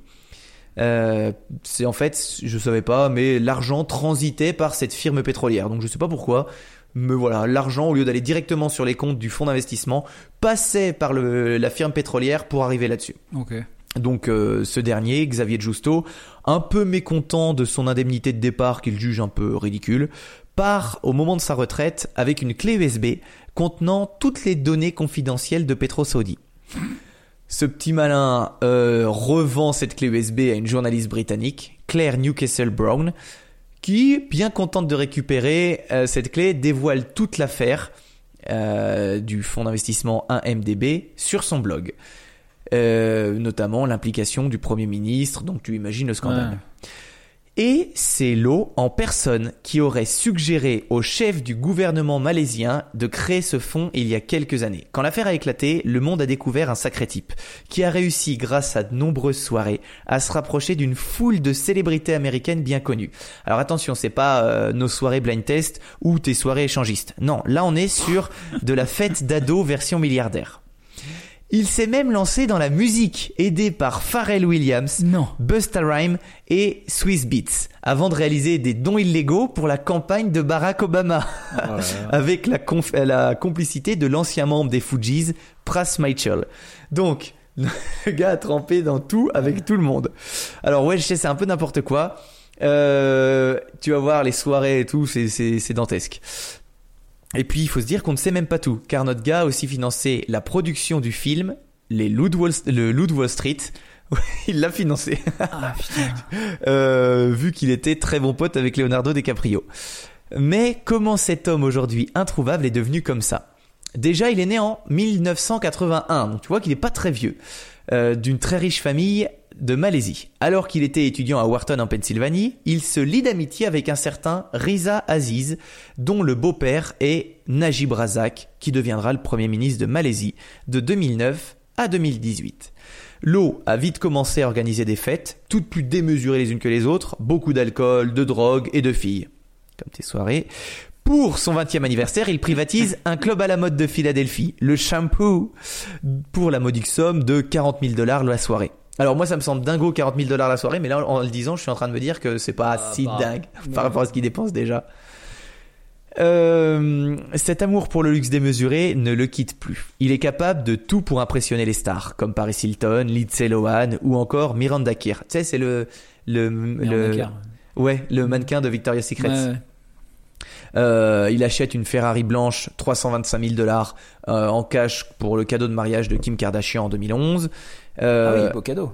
ah bah oui, bah d'ailleurs ça la fout mal parce que le ministère de la Justice a demandé à Kim Kardashian de récupérer ce cadeau euh, une fois qu'il s'est fait griller. Ouais, pas cool, ça, Oh cadeau, ouais, ouais, pas ouais. sympa. Cadeau, cadeau hein, quand même. Non, non, ils sont venus chez eux, ils l'ont récupéré. Euh, Leonardo DiCaprio a aussi euh, été euh, visité par le FBI qui lui ont repris euh, les peintures de Picasso qui Non. avaient été faites par Jolo. oui. Oh, mais quand on vient offrir des peintures de Oui. Picasso. Miranda Kerr a dû rendre les bijoux qu'il lui avait offerts. Petite estimation des bijoux qu'il a achetés à Miranda. Ouais, plusieurs millions? 8 millions. Il lui a acheté pour 8 millions de bijoux en cadeau. en cadeau qu'elle a dû rendre? Elle a dit, oh, c'est un peu dégueulasse. Euh, je veux pas dire, mais il avait très simple, très certainement envie de la choper. Ah, bah tu vas voir que il était euh, assez amoureux d'une d'une de ces petites euh, jeunes filles là, tu vas voir. Euh, D'ailleurs, avec la somme astronomique qu'il dépense, il mène un train de vie dépassant de loin ceux de tous ses amis. Parce que Bah ouais, ouais, même Leonardo. DiCaprio, qui doit être pas mal, bah, pour lui c'est n'importe quoi ce train de vie. Ah ouais, tu m'étonnes. Euh, lors de la Fashion Week de 2009, il dépense 160 000 dollars dans un seul bar en un seul soir. Qu'est-ce qu'il fait ce soir-là? Ben, il se fait passer, enfin, il passe pour un, un vrai connard. Il achète les bouteilles de champagne les plus chères, qu'il débouche et qu'il vide par terre. Bravo, enfoiré. Oh là là. Juste pour montrer qu'il est riche. Il achète montrer, je m'en fous quoi. toutes les bouteilles les plus chères, il les débouche, paf, et il les verse par terre. Ouais, c'est moi le riche, voilà. euh, Ok. Euh, toi, t'iras en enfer. Entre 2009, euh, entre octobre 2009 et juin 2010, euh, une période de seulement 8 mois, Lowe dépense 85 millions de dollars en alcool, jeux d'argent à Vegas et jet privé, location de yachts et rémunération de jolies filles euh, et célébrités hollywoodiennes. Il a d'ailleurs longtemps mené sa vie de débauche avec Paris Hilton, dont il était secrètement amoureux. Euh, tu vas voir que c'est un peu malsain. On connaît Paris. Au début, euh, l'a payé euh, pour l'accompagner lors de ses soirées. Chaque soirée passée avec Paris Hilton euh, lui coûtait 100 000 dollars. Ah ouais. Donc il allait au casino avec elle et lui donnait 100 000 dollars juste pour qu'elle soit à ses côtés. Je comprends pas pourquoi il m'a pas appelé moi. Parce que t'étais waouh. Enfin, tu vaux plus Out que of 100 my 000 league. dollars. euh, faut pas oublier que cet enfoiré fait ça avec euh, les économies d'un pays. Hein. Oui, bah oui. Pour son 29e anniversaire au Palazzo de Las Vegas, Lowe lui offre à Paris Hilton l'une des montres les plus chères de quartier, euh, estimée à 21 dollars. Non, j'avoue, j'avais pas l'info, donc. euh, et ils disent euh, l'une des montres, c'est parce qu'en fait, il y a pas de prix pour ces choses-là, euh, c'est pas communiqué. Mais voilà, il va chez Cartier, il dit euh, donnez-moi ce que vous avez le plus cher et il l'offre à Paris Hilton. Je sais pas si celle-là, elle a dû la rendre. Euh, L'entourage du Gatsby asiatique, comme il aime se faire appeler, commence à se dire Tiens, c'est bizarre, euh, il dépense vraiment sans compter, euh, comme si c'était pas son argent. Alors, euh, faut bien que tu comprennes, après ses études à l'école de commerce de Wharton et grâce à ses liens avec Riza Aziz, Lowe réussit à faire affaire avec euh, Najib, qui est le ministre de Malaisie.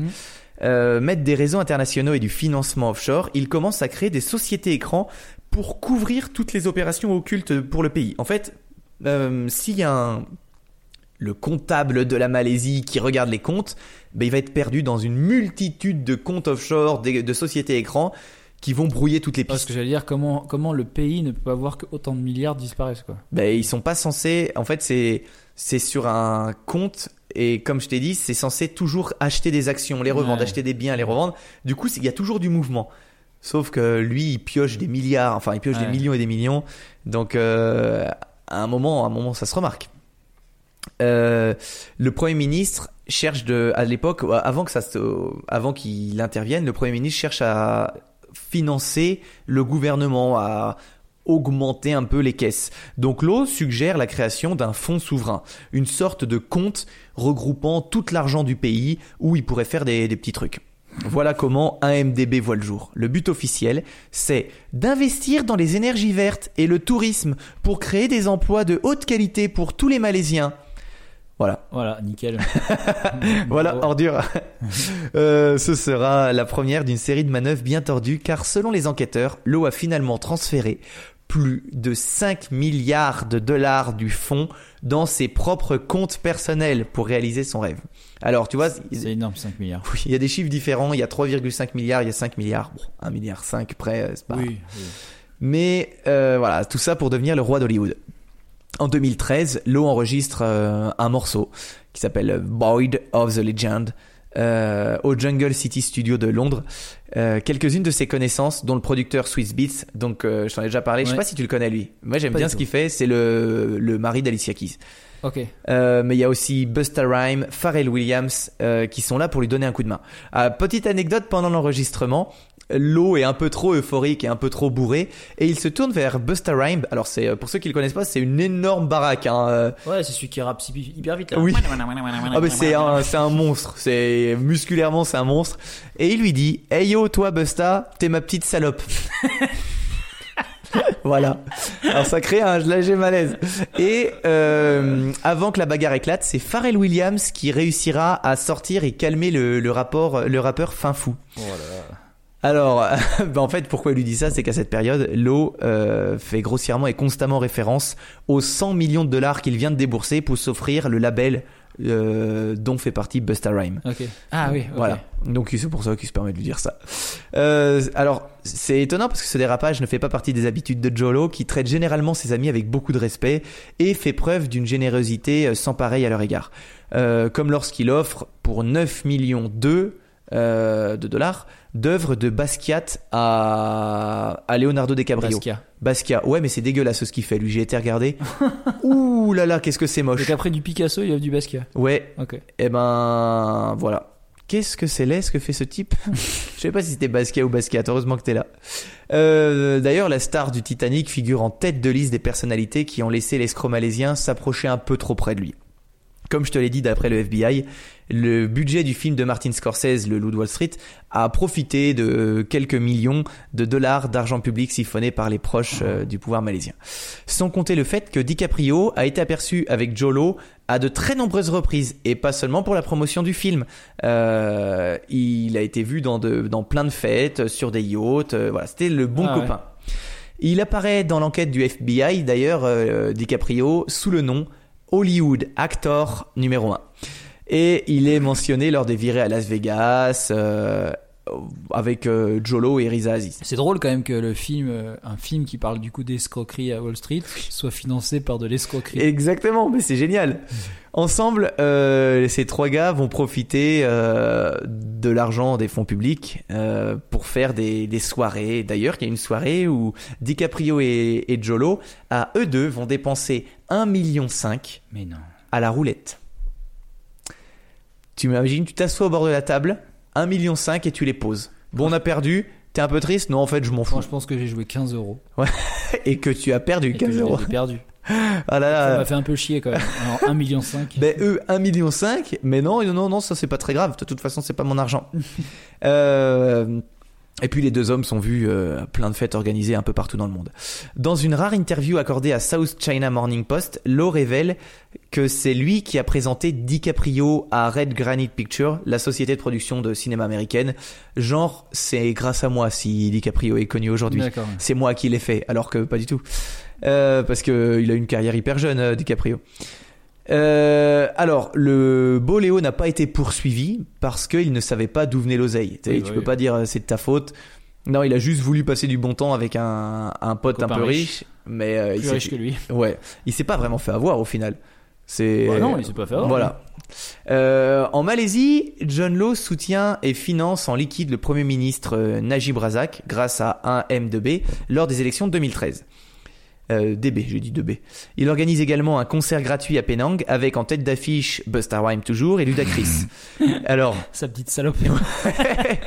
et euh, il vend ce concert comme un concert de bienfaisance dont il récupère tout l'argent. Oh là là. Ah ouais, non, mais Ouais, c'est une ordure. Ah bah, bref, t'as compris sa vie. hein. Aujourd'hui, John Law est toujours recherché par les autorités américaines et malaisiennes. Selon les producteurs, les procureurs américains, Law a utilisé les fonds 1MDB comme une caisse noire personnelle servant entre, entre autres à influencer des responsables politiques parce qu'il a magouillé énormément Ah. pour euh, faire monter ses potes. Euh, une enquête est, est également en cours concernant les banques d'investissement Gold- euh, Goldman Sachs, assez connu, qui a récolté des milliards de dollars pour le fonds. Alors Ah ouais, tu- quand même. ah ouais. Donc euh, l'argent euh, lui était emprunté avant d'être détourné dans des paradis fiscaux. D'ailleurs, Tim Lesner, c'est un banquier de Goldman Sachs. euh, il a été arrêté et il a récemment plaidé coupable à des accusations de, corru- de corruption et de blanchiment d'argent dans cette affaire. Et il a dû payer 43,7 millions de dollars. Donc, la, une, bah, je crois que c'est la plus grande euh, banque du monde, Goldman Sachs. Goldman Sachs, ouais. Ouais, et, euh, et en fait, euh, bah, ils ont financé John Law, ils ont travaillé avec lui. dans... Donc c'est que des escrocs. C'est incroyable. Ouais. Un autre employé de la banque d'investissement devrait aussi être prochainement extradé, donc on n'a pas encore de nouvelles, pour être jugé aux États-Unis et faire face à- à- au même type d'accusation. Donc peut-être qu'on fera un petit, une petite correction quand ça sera fait. Plus récemment, le ministère de la Justice a accusé les- le rappeur Pras Michael, le membre des Fujis, euh, d'avoir reçu des fonds illégaux destinés à financer directement la campagne de Barack Obama, comme je te l'ai dit. Donc lui, il a juste servi d'intermédiaire. Il a reçu de l'argent sur son compte qu'il a renversé, reversé pour la campagne de Barack. Donc euh, voilà, il touchait un peu à tout. Euh, et d'ailleurs, cet argent a été transmis par. Jolo lui-même. Donc euh, c'est pour ça que ça l'a mis un peu dans, dans la merde. Euh, alors bien sûr, Jolo a, a toujours clamé son innocence, mais il risque jusqu'à 40 ans de prison ferme dans son pays natal s'il est retrouvé. Bon, je trouve que c'est vraiment pas assez 40 ans pour ce qu'il a fait. 40 ans en Malaisie, ça va pas être fun quand même. Mais attends, le type, il a vécu 10 ans de vie avec l'argent public. Ouais. De, de débauche, Ouais, non. non, mais non, oui. 40 ans, c'est pas assez. Là. Mais 40 ans plus une amende, j'imagine. Plus de la truc Oh, je sais pas, ouais, peut-être, ouais, peut-être. Euh, Il y a huit chefs d'accusation qui pèsent contre lui, dont la plus importante, c'est le blanchiment d'argent, mais il y en a plein d'autres. Alors où se cache-t-il Certains estiment qu'il échappe à la police en demeurant en Chine.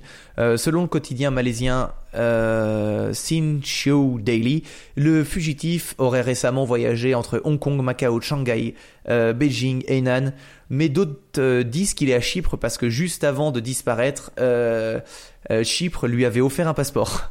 Ah ouais? Donc euh, bah ouais, bah les pays, c'est le mec, c'est un ultra riche qui dépense énormément Ouais, d'argent. Imagine, lui, il vient, il vient dans notre ville. Genre le gars vient à Annecy, Ouais. il dépense 160 millions, enfin non, 160 000 en une soirée. La ville est En contente. hein. raclette?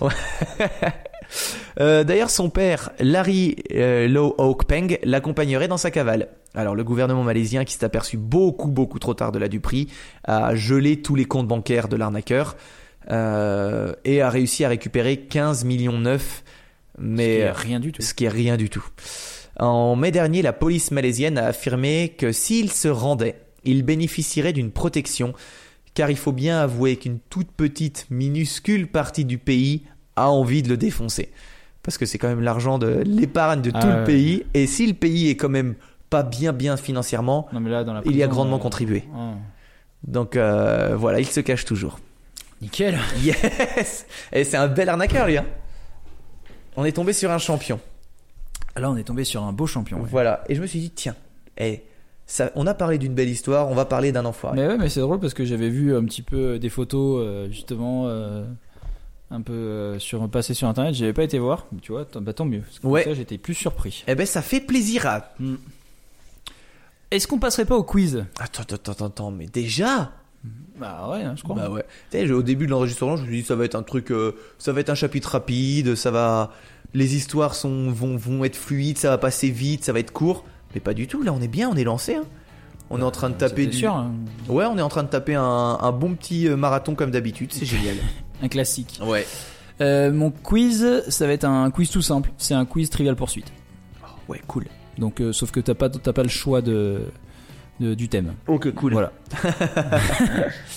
Alors, première question qui va traiter de la géographie. Yes. Quel pays reçoit le plus grand nombre de demandes d'immigration de Français? La Russie, la Belgique, les États-Unis ou le Canada? Canada. Bonne réponse, Thomas. Bonne réponse. C'est le Canada. Yes. Un point. Euh, donc j'ai 10 questions. Ok, et cool. une bonus. Euh, question numéro 2. Divertissement. Dans l'histoire du cinéma, combien de films ont remporté 11 Oscars? Ah ouais. Ah ouais, c'est beaucoup en Oscars. Ouais. J'imagine qu'il y a Titanic, il doit y avoir Avatar, il doit y avoir La Belle et la Bête.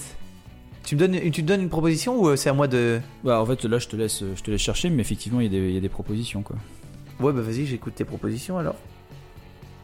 Euh, 1, 2, 3 ou 4 Je dirais 3 ou 4. Je dirais 3. Eh bien c'est seulement... euh, Attends deux secondes. C'est seulement 3. C'est exactement ce que j'ai dit.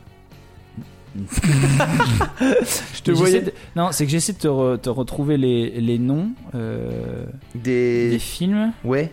Mais euh, mais je je, je, pas je sais pas ce que j'ai foutu j'ai Tu les as perdus. je les ai perdus Ok. bref donc euh, oui euh, oui euh, trois films Ok. Eh ben, eh. Euh, pas mal quand même, hein. oui pas mal histoire maintenant donc t'es à 2-0 non je rigole une, un- une bonne réponse. Deux bonnes Euh, réponses. histoire. En 1936 Deux bonnes combien de semaines de congés payés ont été ont-elles été accordées aux Français? Donc ça se compte en semaines évidemment. Une semaine deux semaines trois semaines ou quatre semaines. En 36 4 semaines. quatre semaines? Ouais, je me dis... Euh... bah c'est une mauvaise réponse c'est deux semaines.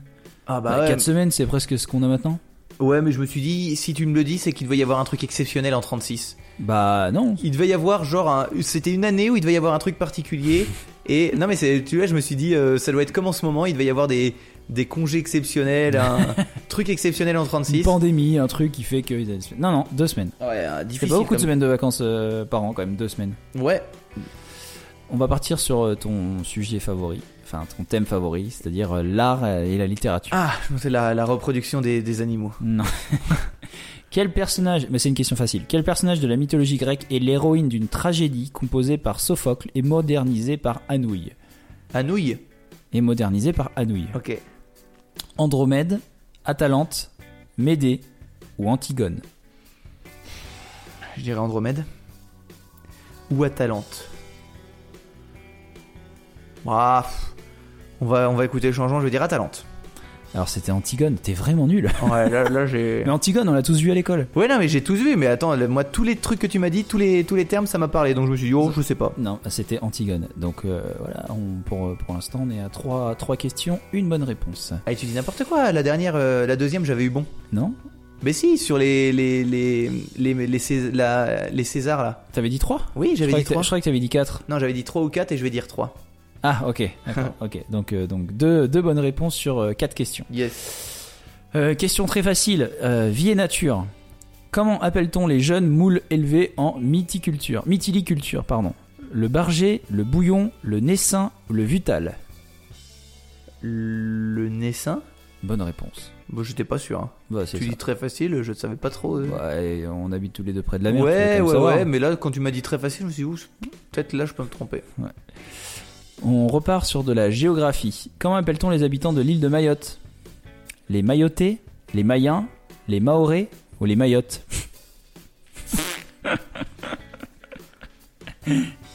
Les, euh, On est à 2 sur 5, là, c'est pas top. les... C'est pas tip top. Non, je suis à 3 sur 5. Pourquoi t'en Pourquoi oublies toujours une? Ah oui, t'as dit naissant. T'es le pire, en fait 3 sur 5. Euh, alors, les Mayotais, non. Les Marins, non. C'est quoi les deux derniers? Les, ma les Maorais ou les Mayottes? Vas-y, on va faire le rigolo. Je dis les Mayottes. Bah non, c'est faux. C'est les Maorais.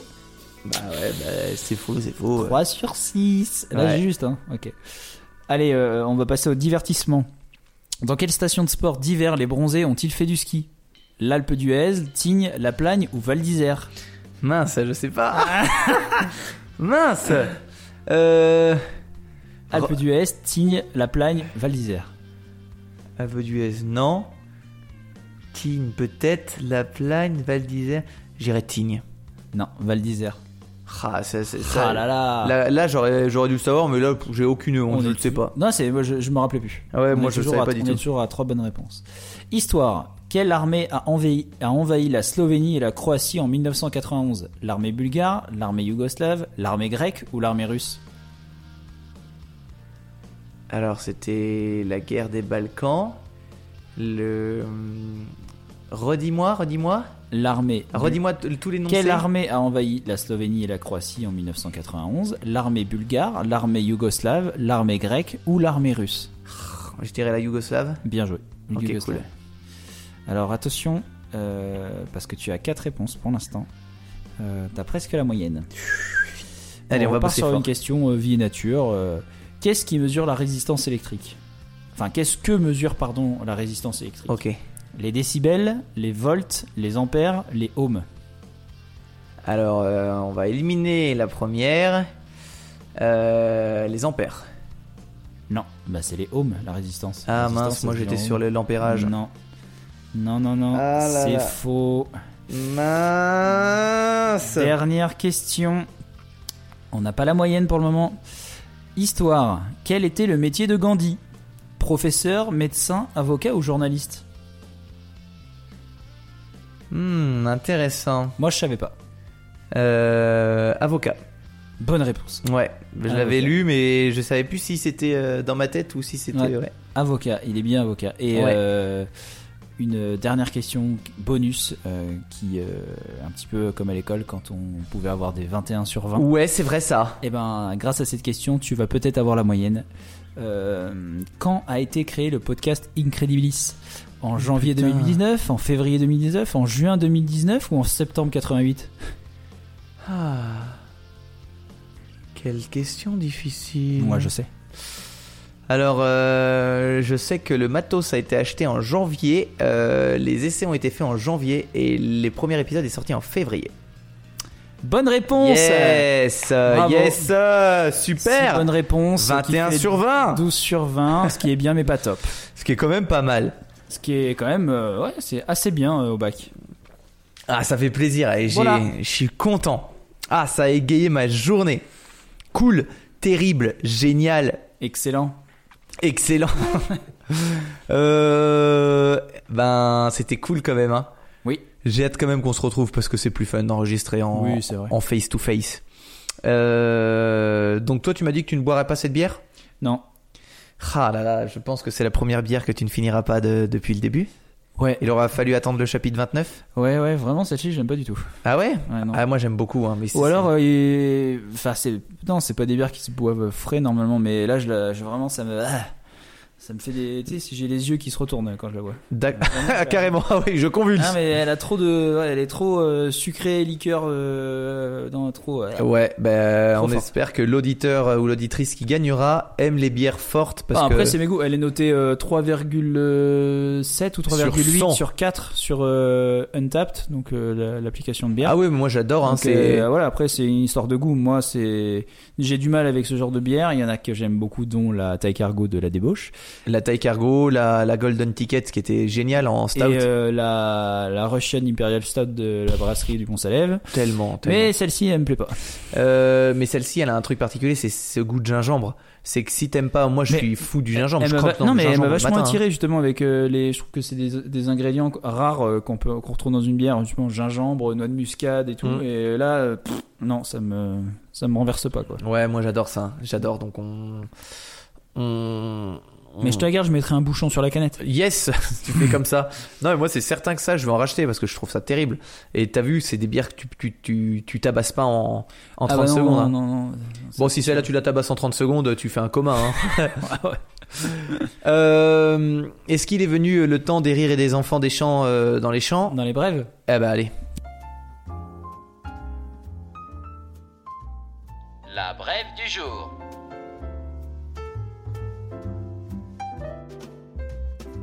Tu commences, je commence ou on, Ou on, peut commence en même temps. Exactement, on peut donner notre brève en même temps. Et bah, va vous falloir- décortiquer. Ah, on met, dans, on met en stéréo spécialement ce passage Ouais. et les gens écouteront oreille gauche puis oreille droite. Et ceux qui écoutent dans une voiture, vous vous mettez euh, d'un côté ou de l'autre. Voilà. Ok, bon alors je- on y va. euh, écoute, moi j'en ai deux, Ok. donc je peux faire une, puis toi, puis. euh, Puis moi une et puis après. mais moi elles une. sont très rapides. Hein. Ok, vas-y. Tu l'as dû le voir. Tu l'as dû le voir. Cette semaine, il y a une nouvelle euh, bah, géniale qui est passée. Dans le Colorado, un homme a gagné deux fois le jackpot d'un million de dollars à la loterie la même semaine. Ouais. Il avait changé de numéro ou pas? Même pas. Euh, Ah c'est The Independent euh, qui a rapporté ça euh, ce mercredi 29 avril. L'homme que le Powerball, alors c'est le loto américain, a présenté sous le nom de Joe Bay, jouait depuis 30 ans euh, tout le temps les mêmes numéros au loto de l'espoir euh, pour gagner le pactole. Et il est toujours reparti les poches vides. Et puis le 25 mars dernier, tout a changé. Le gagnant anonyme a acheté euh, deux billets et il a gagné sur la même semaine deux fois un million de dollars. Alors s'il y a quelqu'un qui vient me voir et qui me dit moi la chance j'y crois pas trop, non. Lui, il a dû sauver un chaton du bord de la route. Ah, mais c'est sûr. Il a dû donner son sandwich à un SDF. Il a été, euh, il a été mettre son carton au tri. C'est lui, c'est sûr, il a, il a été sur Patreon à mon avis, et je Oui. vais aller regarder comment il s'appelle. Euh, Joe B. Oui, il donne- Nouveau Patreon. 100 dollars par mois. Il donne 100 dollars. Même on n'en a pas palier à 100 dollars, il donne 100 dollars. euh, ben bravo euh, pour la chance, merci Madame la chance. Et voilà. À toi Arthur. Et attends, Elle est bien celle-ci. gagner au loto une fois dans sa vie quand même. Et Ouais, gagner au loto deux, fois, dans, sa, vie, la même semaine. C'est beau. Euh, moi, petite bref qui est tombée aussi euh, très récemment et qui est liée au coronavirus, euh, C'est qui, est dur à liée dire, au, hein. qui est au coronavirus, oui, c'est dur à dire, et qui est lié au télétravail. Donc, règle numéro un, putain, j'ai du mal, j'ai pas bu de bière et règle numéro un du télétravail, toujours porter un pantalon. En particulier si vous êtes un journaliste de télévision. Confinement oblige, nous sommes tous sujets à un certain relâchement quand il s'agit de se vêtir pour œuvrer à distance à euh, son lot quotidien. Le succès des claquettes et des chaussettes, euh, en en particulier, euh, Moi j'adhère à claquettes voilà, chaussettes. on est d'accord, euh, on démentira pas quoi. Voilà. Alors certes, on peut facilement duper une réunion Zoom avec ses collègues grâce à un cadrage très serré, voire euh, pour les plus chevronnés d'entre nous, en renonçant à jamais à allumer la caméra de son ordinateur, car oui, euh, un mois et demi en pyjama c'est long. Ouais. Mais la pratique comporte ses risques. Et en cela, la mésaventure d'un journaliste américain d'ABC News devrait nous servir à tous de leçon. Mardi 28 avril, Will Reeve euh, intervient depuis chez lui dans l'émission Good Morning America. Donc euh, c'est une énorme institution aux États-Unis, donc c'est vraiment une grosse, Ah ouais, grosse, ouais. grosse émission. c'est connu, ouais. Euh, il intervient au sujet des pharmacies utilisant des drones pour, euh, pour délivrer les ordonnances aux patients. Dans un premier temps, le reporter, qui est d'ailleurs le fils de l'acteur disparu euh, euh, des- Christopher Reeves, qui des- Superman. Peut-être des médicaments. Non, non, non, il délivre les ordonnances, lui. Les, les pharmacies donnent des ordonnances bah Ok. ouais.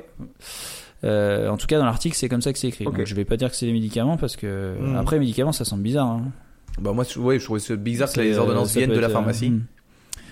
Euh, du coup, ouais, donc dans un premier temps, le reporter qui est le fils de l'acteur disparu Christopher Reeve, qui jouait Superman, tu sais, celui qui était tétraplégique. Ah oui, bien Donc, sûr.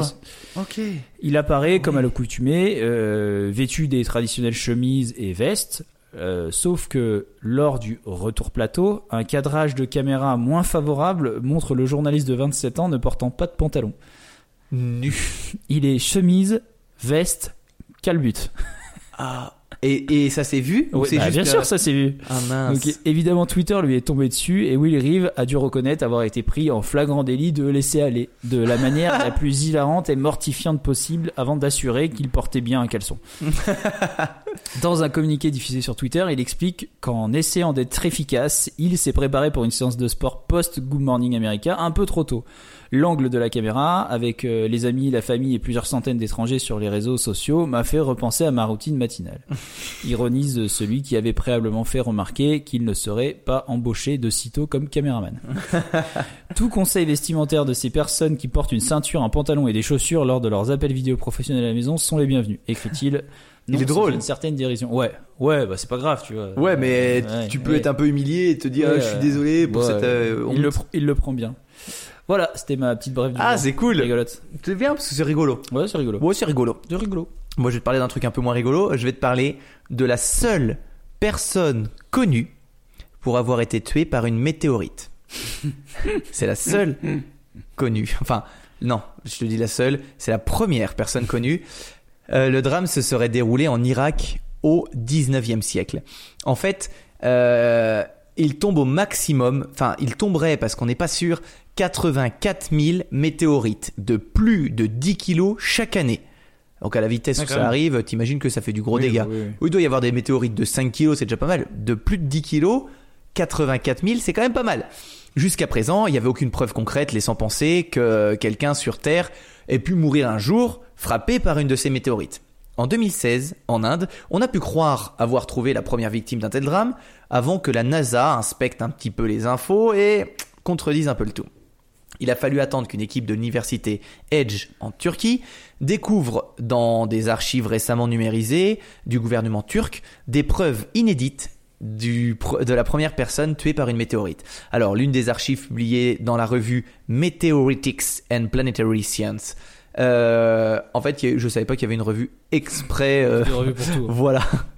Euh, montre ça d'une façon précise. Il y a apparemment dans le sud de l'Irak une personne qui aurait été tuée sur le coup euh, par une météorite, tandis que la personne qui était juste à côté de lui a été euh, paralysée tellement le choc a été violent. Euh, les scientifiques ont publié trois lettres écrites par des responsables locaux qui rapportaient l'événement au sultan de l'époque, qui s'appelait Abdul Hamid II. Chaque lettre faisait un récit d'événements exactement de la même manière, ajoutant des détails comme la présence d'une lumière brillante, de la fumée, une extrême chaleur euh, sur euh, la zone. Et euh, selon les traductions faites par les chercheurs, les météorites sont tombées pendant une dizaine de minutes, comme une espèce de pluie, et lui Ouais. s'en est pris une.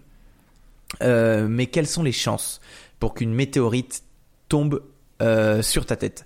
Eh bien, en fait, il y en a qui, il y en a qui tombent vraiment partout des météorites, mais le plus souvent, ça tombe dans les océans ou dans les déserts. C'est d'ailleurs comme ça qu'on les retrouve parce qu'on arrive à voir dans les déserts. C'est le poteau Toto qui m'a appris ça. Euh, parfois, il arrive qu'une d'entre elles s'écrase sur le toit d'une maison, comme en 2011 à 30 km de Paris. Il y en a une qui a fracassé une Ah maison. Ouais. Cependant, les blessures dues à ces accidents impliquant une roche spatiale sont extrêmement rares. Et toi- et tiens-toi bien, on a plus de chances d'être, enfin plus de risques plutôt, d'être frappé en même temps par une tornade, un coup de foudre et un ouragan, selon euh, Science Post. Ah ouais, en même temps. En même temps, Ah ouais, putain. foudre, Et tornade, soleil. ouragan et euh, piqûre de mouche venimeuse, plutôt que d'être frappé par une météorite. Donc voilà. Incroyable. Il y a, il y a des malchanceux, euh, Là, il y a vraiment des malchanceux. vrais malchanceux, ouais. Ah ouais, un mètre plus loin, un mètre plus près, il, serait- il, il aurait rien eu. Mais là, en même temps, ça doit arriver tellement vite que pff, tu réalises pas, je pense. Hein. Allez, salut. Et voilà pour euh, ma dernière brève. Euh, pff, le saviez-vous? On enchaîne. Vous le savez, Hagrid.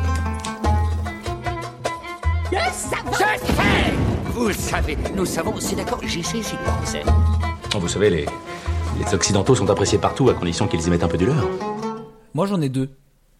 Alors, on fait le même principe, mais à l'inverse? Ok, c'est parti. Euh, je vais te parler de prostituées. J'adore ça, c'est mon thème préféré. J'adore la prostitution. Euh, D'ailleurs, Quel- c'est un de mes thèmes, euh, soit de mon prochain micro-chapitre, soit de du d'un vrai chapitre. c'est vrai? Ouais, je vais te parler de prostitution. Ok, d'accord. Euh, moi, je vais te parler par contre de prostituées, mais dans la Grèce antique. Ok. Donc, des prostituées indépendantes de la Grèce antique avaient trouvé une manière simple de se faire connaître. Elles portaient des sandales avec l'inscription en relief sur la semelle. Je peux pas le lire parce que c'est du grec ancien, mais a priori, il y a à peu près écrit Akoyoyoi, ce qui veut dire suis-moi. Et du coup, les clients, ils avaient plus qu'à suivre les empreintes euh, dans la rue pour les retrouver. C'est si malin. sur le sol avec écrit suis-moi. Ah, c'est si malin. Et voilà. Ah, Ils ont cassé le jeu. à retrouver euh, Ah là là. en euh, toute euh, tranquillité en plus, tu vois. Comme quoi, Pas besoin de se montrer, pas besoin de rester dans la rue, etc. comme quoi, je vais peut-être choquer des gens parce que je vais dire, mais comme quoi, on n'a rien inventé. non mais c'est dingue cette technique. T'imagines que nous on a des chaussures tampons avec un tampon et tu marques euh, à chaque fois que tu vas, hop, euh, euh, suivez-moi. Moi je donne des cours de guitare dans la rue. Tu vois ça C'est génial. Mais moi, eh, je suis un grec antique. Je vois ça. J'ai un, eh, je vois ça à l'époque et je dis, elle, Ça, c'est ingénieux. elle, elle est, elle est maline. Elle sait bricoler, elle a fabriqué ses propres chaussures. Non mais tu vois ça dans la rue, t'hallucines quand même. Tu fais mais attends, mais évidemment que je viens. du futur. Bah, bah, non mais là. Peut-être euh, qu'elle peut faire la même chose avec euh, autre chose. Pour mon magasin de kebab. C'est génial. Ah, elle est, elle est merveilleuse. Ah là là là là. Ah, la mienne est moins, est moins cool, hein, tu vas voir. Parce que moi, je vais te parler de la Corée du Nord. Et dès qu'on parle Corée du Nord, c'est tout de suite moins cool. Bon, ça va. Alors, savais-tu qu'en Corée du Nord, les personnes jugées coupables de très hauts crimes encourent une peine de prison euh, sur trois générations? Non. Si. Ah oui, alors tu vois, je savais pas ça. Et ça se passe toujours. Alors, euh, imaginons, euh, tu te balades dans la rue et tu jettes ton chewing-gum par terre. Bon, tu le fais pas, t'es pas une ordure. Mais il y en a qui le font. Euh, eh bien, tu peux être enfermé dans un camp de détention jusqu'à ta mort. Et ton fils euh, sera enfermé jusqu'à sa mort. Et si il avait un fils, il sera enfermé jusqu'à sa mort. Parce qu'on comprend bien que, en fait, euh, tu ne peux pas te reproduire une fois que tu es dans ce camp. Oui. Parce que voilà, c'est vraiment, bah, c'est des camps de- d'esclavage. hein, Ouais. euh, mais euh, t'es, euh, imaginons, t'as 50 ans, t'as un fils de 25 qui vient d'avoir un fils de 2 ans. Eh ben, on vous prend tous les trois, les trois générations, et ben jusqu'à votre mort Pour un chewing-gum. pour un chewing-gum. Bon, en même temps, tu pollues pas la nature. Ouais, non, c'est vrai. Donc euh, voilà, euh, la morale de cette histoire, c'est euh, respecter la nature. Et ta petite dernière Euh, ma petite dernière est très courte et très simple. Euh, Est-ce que tu savais que certains associés de Dubber se sont retrouvés sur Twitter? Enfin, se sont trouvés sur Twitter. Le fondateur, en fait, Dubber, Travis euh, Kalanick, il tweeta qu'il cherchait des associés pour un projet prometteur. Et dans la minute, son futur associé Ryan euh, Graves lui répondit qu'il était intéressé. Et un an et demi plus tard, les deux hommes étaient milliardaires. Twitter.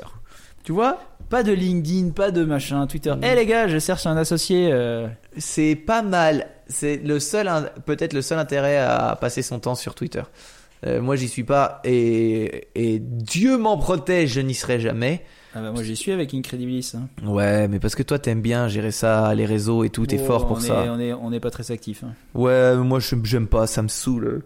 Mais pff, c'est Les gens peut-être. sont méchants sur Twitter. Ah ouais? Ouais. La mauvaise euh, communauté? Non je- mais parce que c'est Twitter, je sais pas, c'est facile d'être. euh, Ah ouais Mais en général, euh, tout ce que je vois, bah, pas pas envers nous, hein, mais euh, ce que je vois à chaque fois comme truc, c'est toujours des.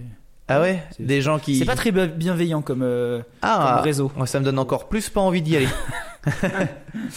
Donc, euh, eh bien, je regarde sur le prompteur qu'on arrive gentiment à 2 heures, Ok. qu'on a même dépassé. Écoute, euh, un, un plutôt pas mal. Ok. Euh, il est temps de passer à un moment que je déteste et que je redoute. Euh, pff, Faire se gagner, dire. faire gagner la bière. Ah non, c'était se dire au revoir, mais on peut faire gagner une bière si tu veux. Ah ouais, ok. Alors on va faire gagner cette bière que personnellement j'ai trouvé délicieuse, mais parce que euh, vous commencez à me connaître, c'est mon style, ça, hein, les bières brunes très fortes. Et Arthur, euh, toi aussi, tu me En disais plus que des prostituées euh, euh, ancienne grecque. grécoises antiques. Ouais. et... et tu connais toutes mes passions. Moi, je vais te donner le numéro. Je peux te donner le numéro? Ah bah vas-y, on fait comme ça alors. hein. 61.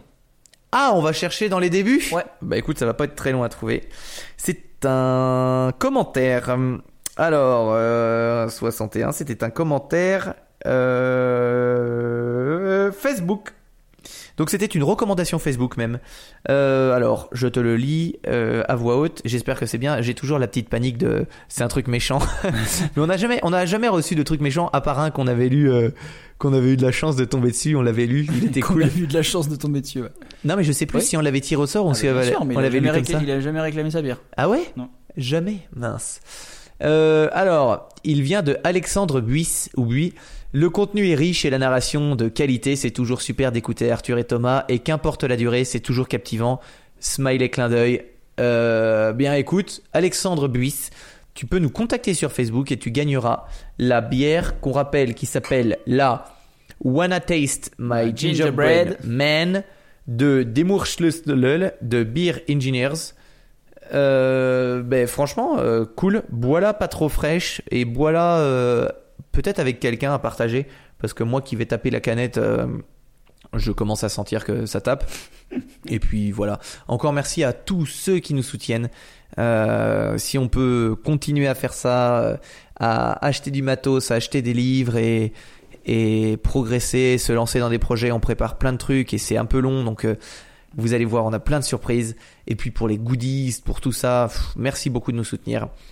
Euh, Arthur, t'avais d'autres choses à, à- à nous dire? Rien du tout. Eh ben, c'est déjà Rien pas mal. du tout. Mais vraiment, mais rien. Mm. Même pas de au revoir, rien. Salut. Non, non, tout. bah, comme d'habitude, vous pouvez nous suivre sur les réseaux. hein, N'hésitez pas, Twitter. Bon, Twitter, on vous l'a dit, on n'est pas trop actif. Bon, on n'est pas trop actif euh, en général, mais on répond. Ouais, mais on profite de on la vie. hein. répond à tout le monde. Euh, on est sur Twitter, Instagram et euh, Facebook. Vous nous trouvez sous le nom d'Increase Podcast. Vous pouvez nous suivre évidemment sur Patreon, enfin nous nous soutenir sur Patreon. Tapez Incredilis, euh, Patreon Incredibilis sur Google et puis euh, et puis voilà. Euh, c'est la fin. Ouais, donc je- là, tu recevras sur ton attel. Je viens juste à l'instant te transférer une photo d'un match de foot entre D'accord. entre anglais et allemand que tu pourras que tu pourras publier. Tu vas voir Avec que plaisir. c'est assez cool. Moi, mon chin de fin fera pas trop de bruit parce que mon verre est encore plein de bière. Ok. Je ne l'ai pas bu. Eh bien, écoute, moi je n'ai pas terminé mon verre, mais je vais le finir tout de suite. Et Arthur Il était nul. Allez, attends, on le refait comme. Attends, on refait. À la revoyure.